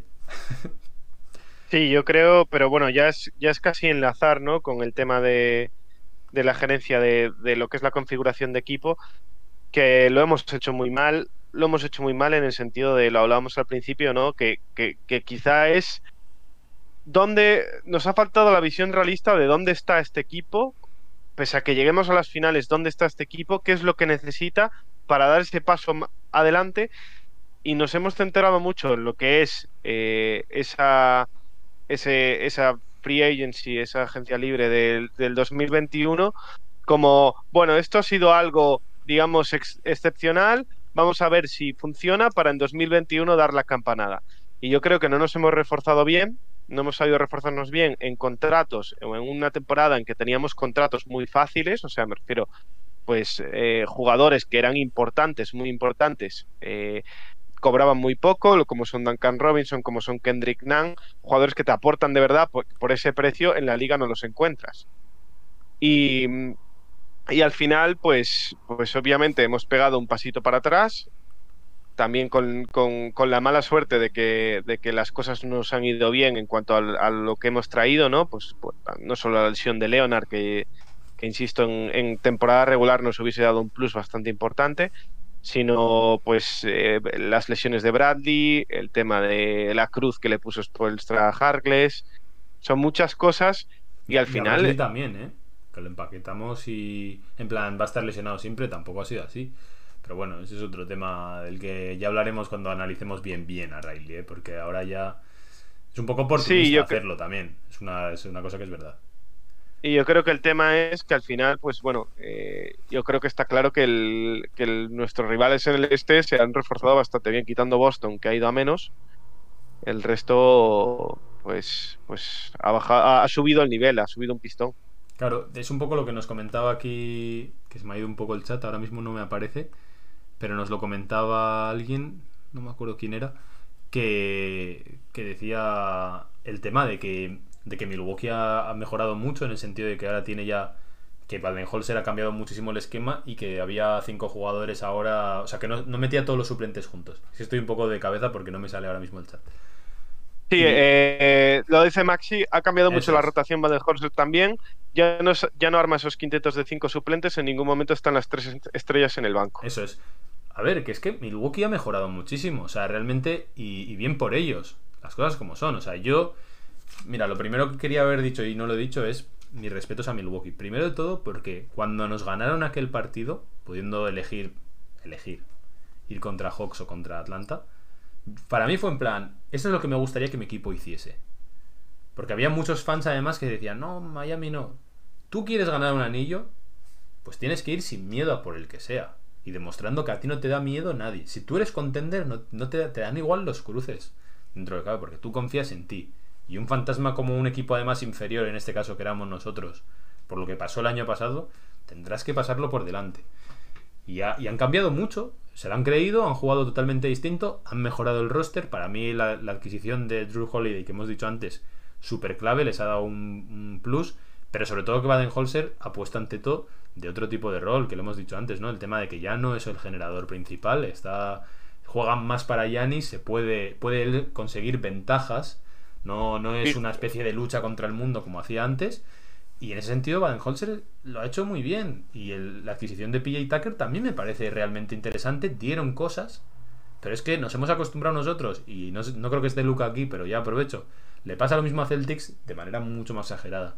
Que es el tema de que parece que solo vivimos de dar atracos, ¿no? Aquí o hacemos el traspaso que es perfecto, o, o aquí no hay que sacrificar nada. El año pasado, cuando acabamos las finales, nadie quería tocar nada del roster. Todo está, o sea, no, no, no, pero si viene que vengan gratis porque nosotros somos geniales y no tenemos que dar nada a ningún equipo. No vamos a dar a Duncan, no vamos a dar a Tyler, no vamos a dar aquí a ninguno. Hombre, habrá que dar, que dar algo. Y Milwaukee dio varias cosas porque estás ahí y apuestas con todo para ser un contender, joder. Fíjate, por hacer el inciso, lo que es el mundo NBA, ¿no? Que el año pasado, cuando Milwaukee tuvo ese momento en el que parecían que iban a fichar a Bogdanovich y al final no lo ficharon, ya lo daban como roto el proyecto. O sea, que ya ni salía porque al final nadie quería ir ahí, porque no se habían reforzado como querían y parecía que estaba, vamos, Bucks se, se iba, iba a deshacer el equipo. Claro. Y al final. Pero pues, digo que incluso a veces pues, te toca hasta sobrepagar. O sea, para mí el precio que han dado por PJ Tucker es relativamente alto, pero es que es. No, como es alto no Lo voy a dar y luego pierdo en playoff. No, pues si tienes que sobrepagar o tienes que dar un paso adelante y tal, pues lo tendrás que dar. O sea, vale que es caro y tal, pero en nuestro caso al final porque acabamos sacando a Ariza, pero si no yo hubiese estado totalmente dispuesto a dar lo que fuese por PJ Tucker en el momento, insisto, que no teníamos un 4, que estábamos en esas. Pues porque tendrás que darlo, es lo que hay. O sea, si, si es para mejorar un proyecto que estás ahí, no puedes ponerte a recortar en gastos. Si tú quieres ser el mejor, no puedes andar recortando en gastos. Eso es así. Está, claro que al final quedarte con cinco medianías no te vale absolutamente de nada. O con cinco proyectos de quizás sean y gente que no te aporte al nivel No, que tienes que pero estar. es una ¿no? apuesta, o sea, podía, podía haber salido bien, podía haber sido exactamente como el año pasado. Podía haber pasado que Giro de repente fuese un super all-star. O sea, que, que podía haber pasado. Que aquí estamos hablando también con el oportunismo del, del haber visto lo que ha sucedido.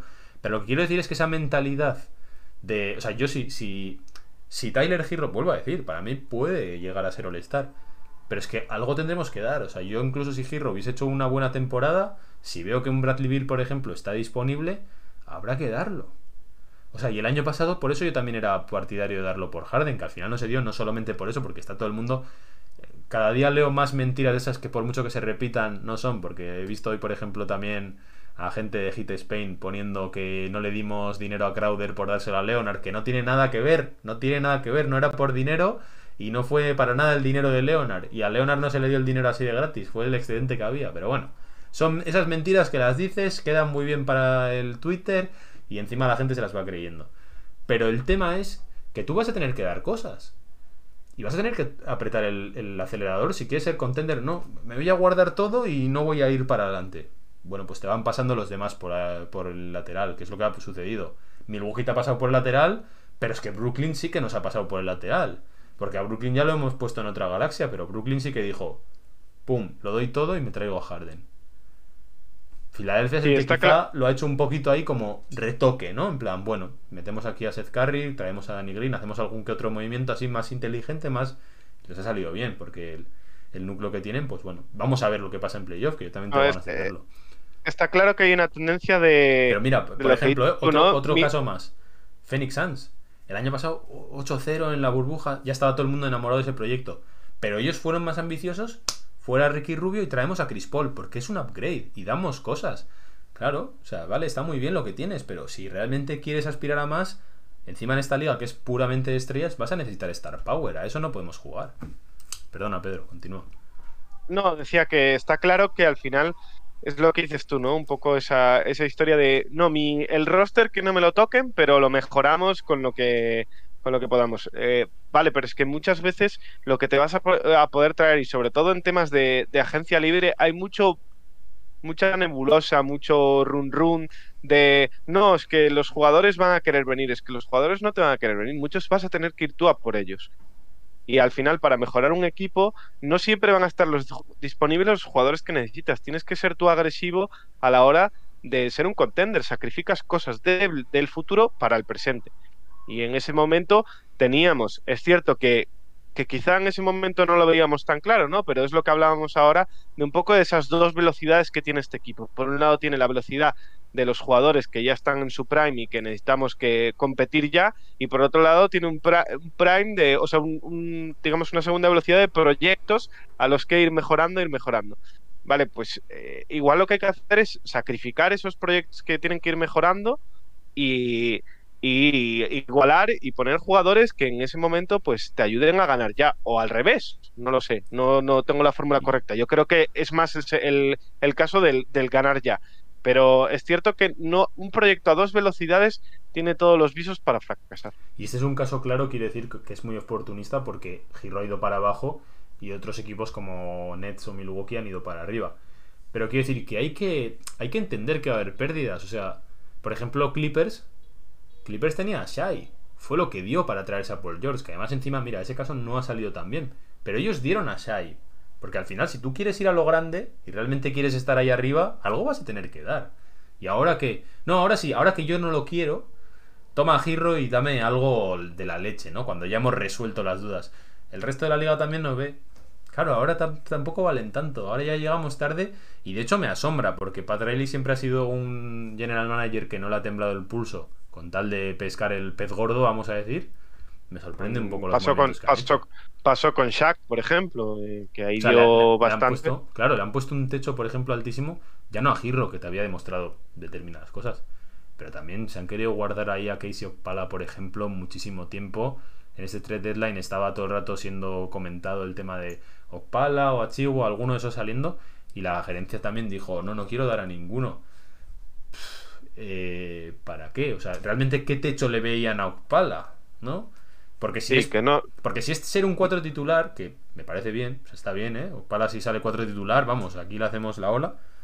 Ese tipo de jugadores, si realmente tienes una estrella diferencial, un proyecto gordo, acaban viniéndote. Jugadores de buyout, lo hemos visto, ¿no? La Marcus Aldridge, todos estos que al final acaban saliendo. Cada año salen algunos, dos o tres, que si tú eres el alfa dog, vamos a decir, si tú eres el contender, te quieren venir ellos y acabas redondeando el proyecto no sé, por, e- eso lo que, por, el tema, no sé. Por eso lo que hablamos, ¿no? De que siempre que tengas la oportunidad, sea un jugador, sea un jugador que sea, si, si consigues nivel estrella en este equipo, en, en, esta liga, siempre hay que juntarlos. Aunque desmontes el roster, luego ya verás cómo, como poco a poco los vas, los vas montando. Yo creo que el ejemplo más claro es Brooklyn Nets, que, que dieron absolutamente todo por por juntar a tres estrellas y luego ya poco a poco pues han ido haciendo el equipo. Que este año no les sale, pues ya lo tendrán el siguiente con, con tres jugadores que tienen para construir de sobra y que ya no dudan de los pilares, de las piedras angulares del proyecto, ya las tienen.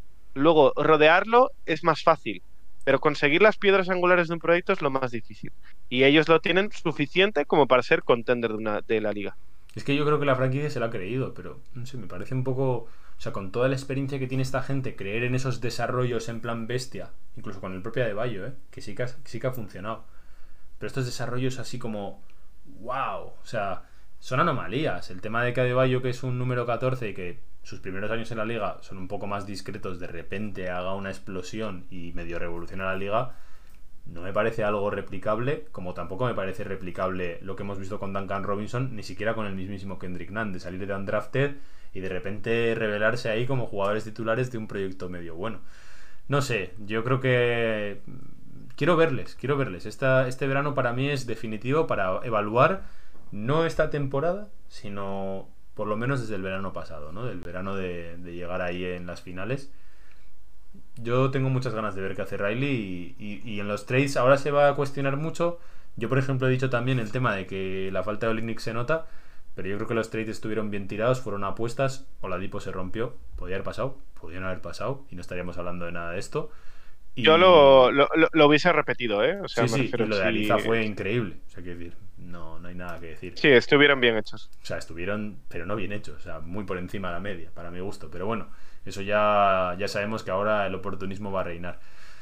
No sé, eh, nos queda un último parto el sábado que lleva toda la semana diciendo, pues mira, no voy a ver la final de la Champions, pero creo que lo que muchos han hecho de al descanso irse a dormir en España, pues puede que si se repite el guion, muchos de nosotros al descanso nos pasemos a ver el entretenidísimo Chelsea-Manchester City, que para mí, a mí no me interesa nada, pero, pero me interesa aún menos ver cómo masacran a mi equipo y sobre todo una falta ahí de esfuerzo y de, de verles en el suelo a mí no me hace especialmente feliz. Así que, bueno, no sé si quieres comentar algo más, que son aquí a las 12 de la noche y yo mañana trabajo, Pedro. ¿Alguna cosa con la que quieras concluir?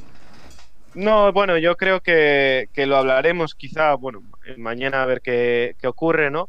Pero bueno, ya es un tema a hablar que hablaremos en la off-season. Yo creo que estamos en un punto en el que lo que tenemos que conseguir es talento, eh, porque creo que es necesario para este equipo.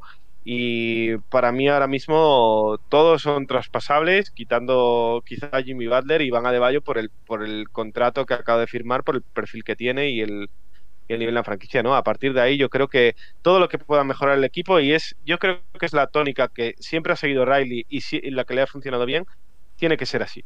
Eh, todo lo que podamos mejorar lo mejoramos, aún como decías tú, a costa de unos sacrificios que, oye, nos pueden costar, pero son apuestas. Son apuestas que hay que hacer porque el resto de la liga no se duerme.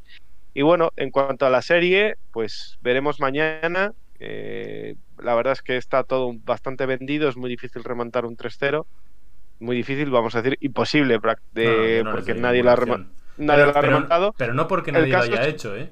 El año pasado cuando Milwaukee iba 3-0, íbamos nosotros 3-0, perdón, contra Milwaukee, yo aún tenía un puntito ese de ahí que rematarlo, ¿eh? Que, igual estos que, joder, que son muy buenos. Este año, que no... No, o sea, no, es un 3-0 al uso, es el, un 3-0, pero el 3-0 más grande que has visto en tu vida no damos la talla, no damos el nivel y, es que pues o sea tiene que haber un cambio de total o sea que no va, que no que no va a existir que al final las cosas no se dan milagros porque sí se puede dar un partido que le salga muy mal pero probablemente sea más por demérito del rival que por mérito nuestro yo no espero tampoco el demérito del rival así que me parece que, que va a estar difícil pero bueno nosotros estaremos aquí el domingo no sé si podrás tú, Pedro, pero yo seguro que vengo. Aquí venimos a, rendir cuentas a la misma hora. Así que nada, gracias por, a vosotros, todos los que estáis en el chat, por acompañarnos. A ver, hoy tocaba, hoy tocaba sacarlo todo ahí. Y, ha sido un poco así. Otro día a ver si podemos interactuar mucho más y hacerlo como el día aquel de las notas, que estuvo mucho mejor. Ha sido, ha sido liberador, ¿eh? ha sido terapia. no sé si, yo no sé si Rubén estará tan, tan descargado, no sé yo. Pero bueno, vamos a finalizar aquí, chicos. Eh, nada, a ver si el sábado por lo menos me da igual ganar o perder. Yo creo que vamos a estar todos de acuerdo. Nos da exactamente igual ya a estas alturas lo que pase. Pero queremos ver a nuestro equipo dejándose los guts ahí sobre la pista. dejándose los cojones, ¿no? Ahí arrastrando un poco y dando un poquito de pelea, presentando lo que es la cultura de este equipo y dejando esas chispas, ¿no? De, de esperanza por lo menos para el año que viene. Así que nada, quién sabe, ¿eh? ¿eh? Estamos ya dando por supuesto que perdemos el sábado, Yo creo que sí, pero si no, pues seguiremos alargando la temporada de Miami, que, que bueno, pues siempre se agradece ver más partidos, ¿no? Se nos va a hacer durillo. Así que nada, Pedro, muchas gracias por venir y bueno, ya sabes, si quieres el domingo, tienes las llaves de casa. Gracias, Javi. Bueno, pues nada, despedimos aquí, ya sabéis. Recordad que la Hit Nation habla español. Seguimos en el calor de Miami. Hasta pronto. Chao. Hasta luego. Thank you.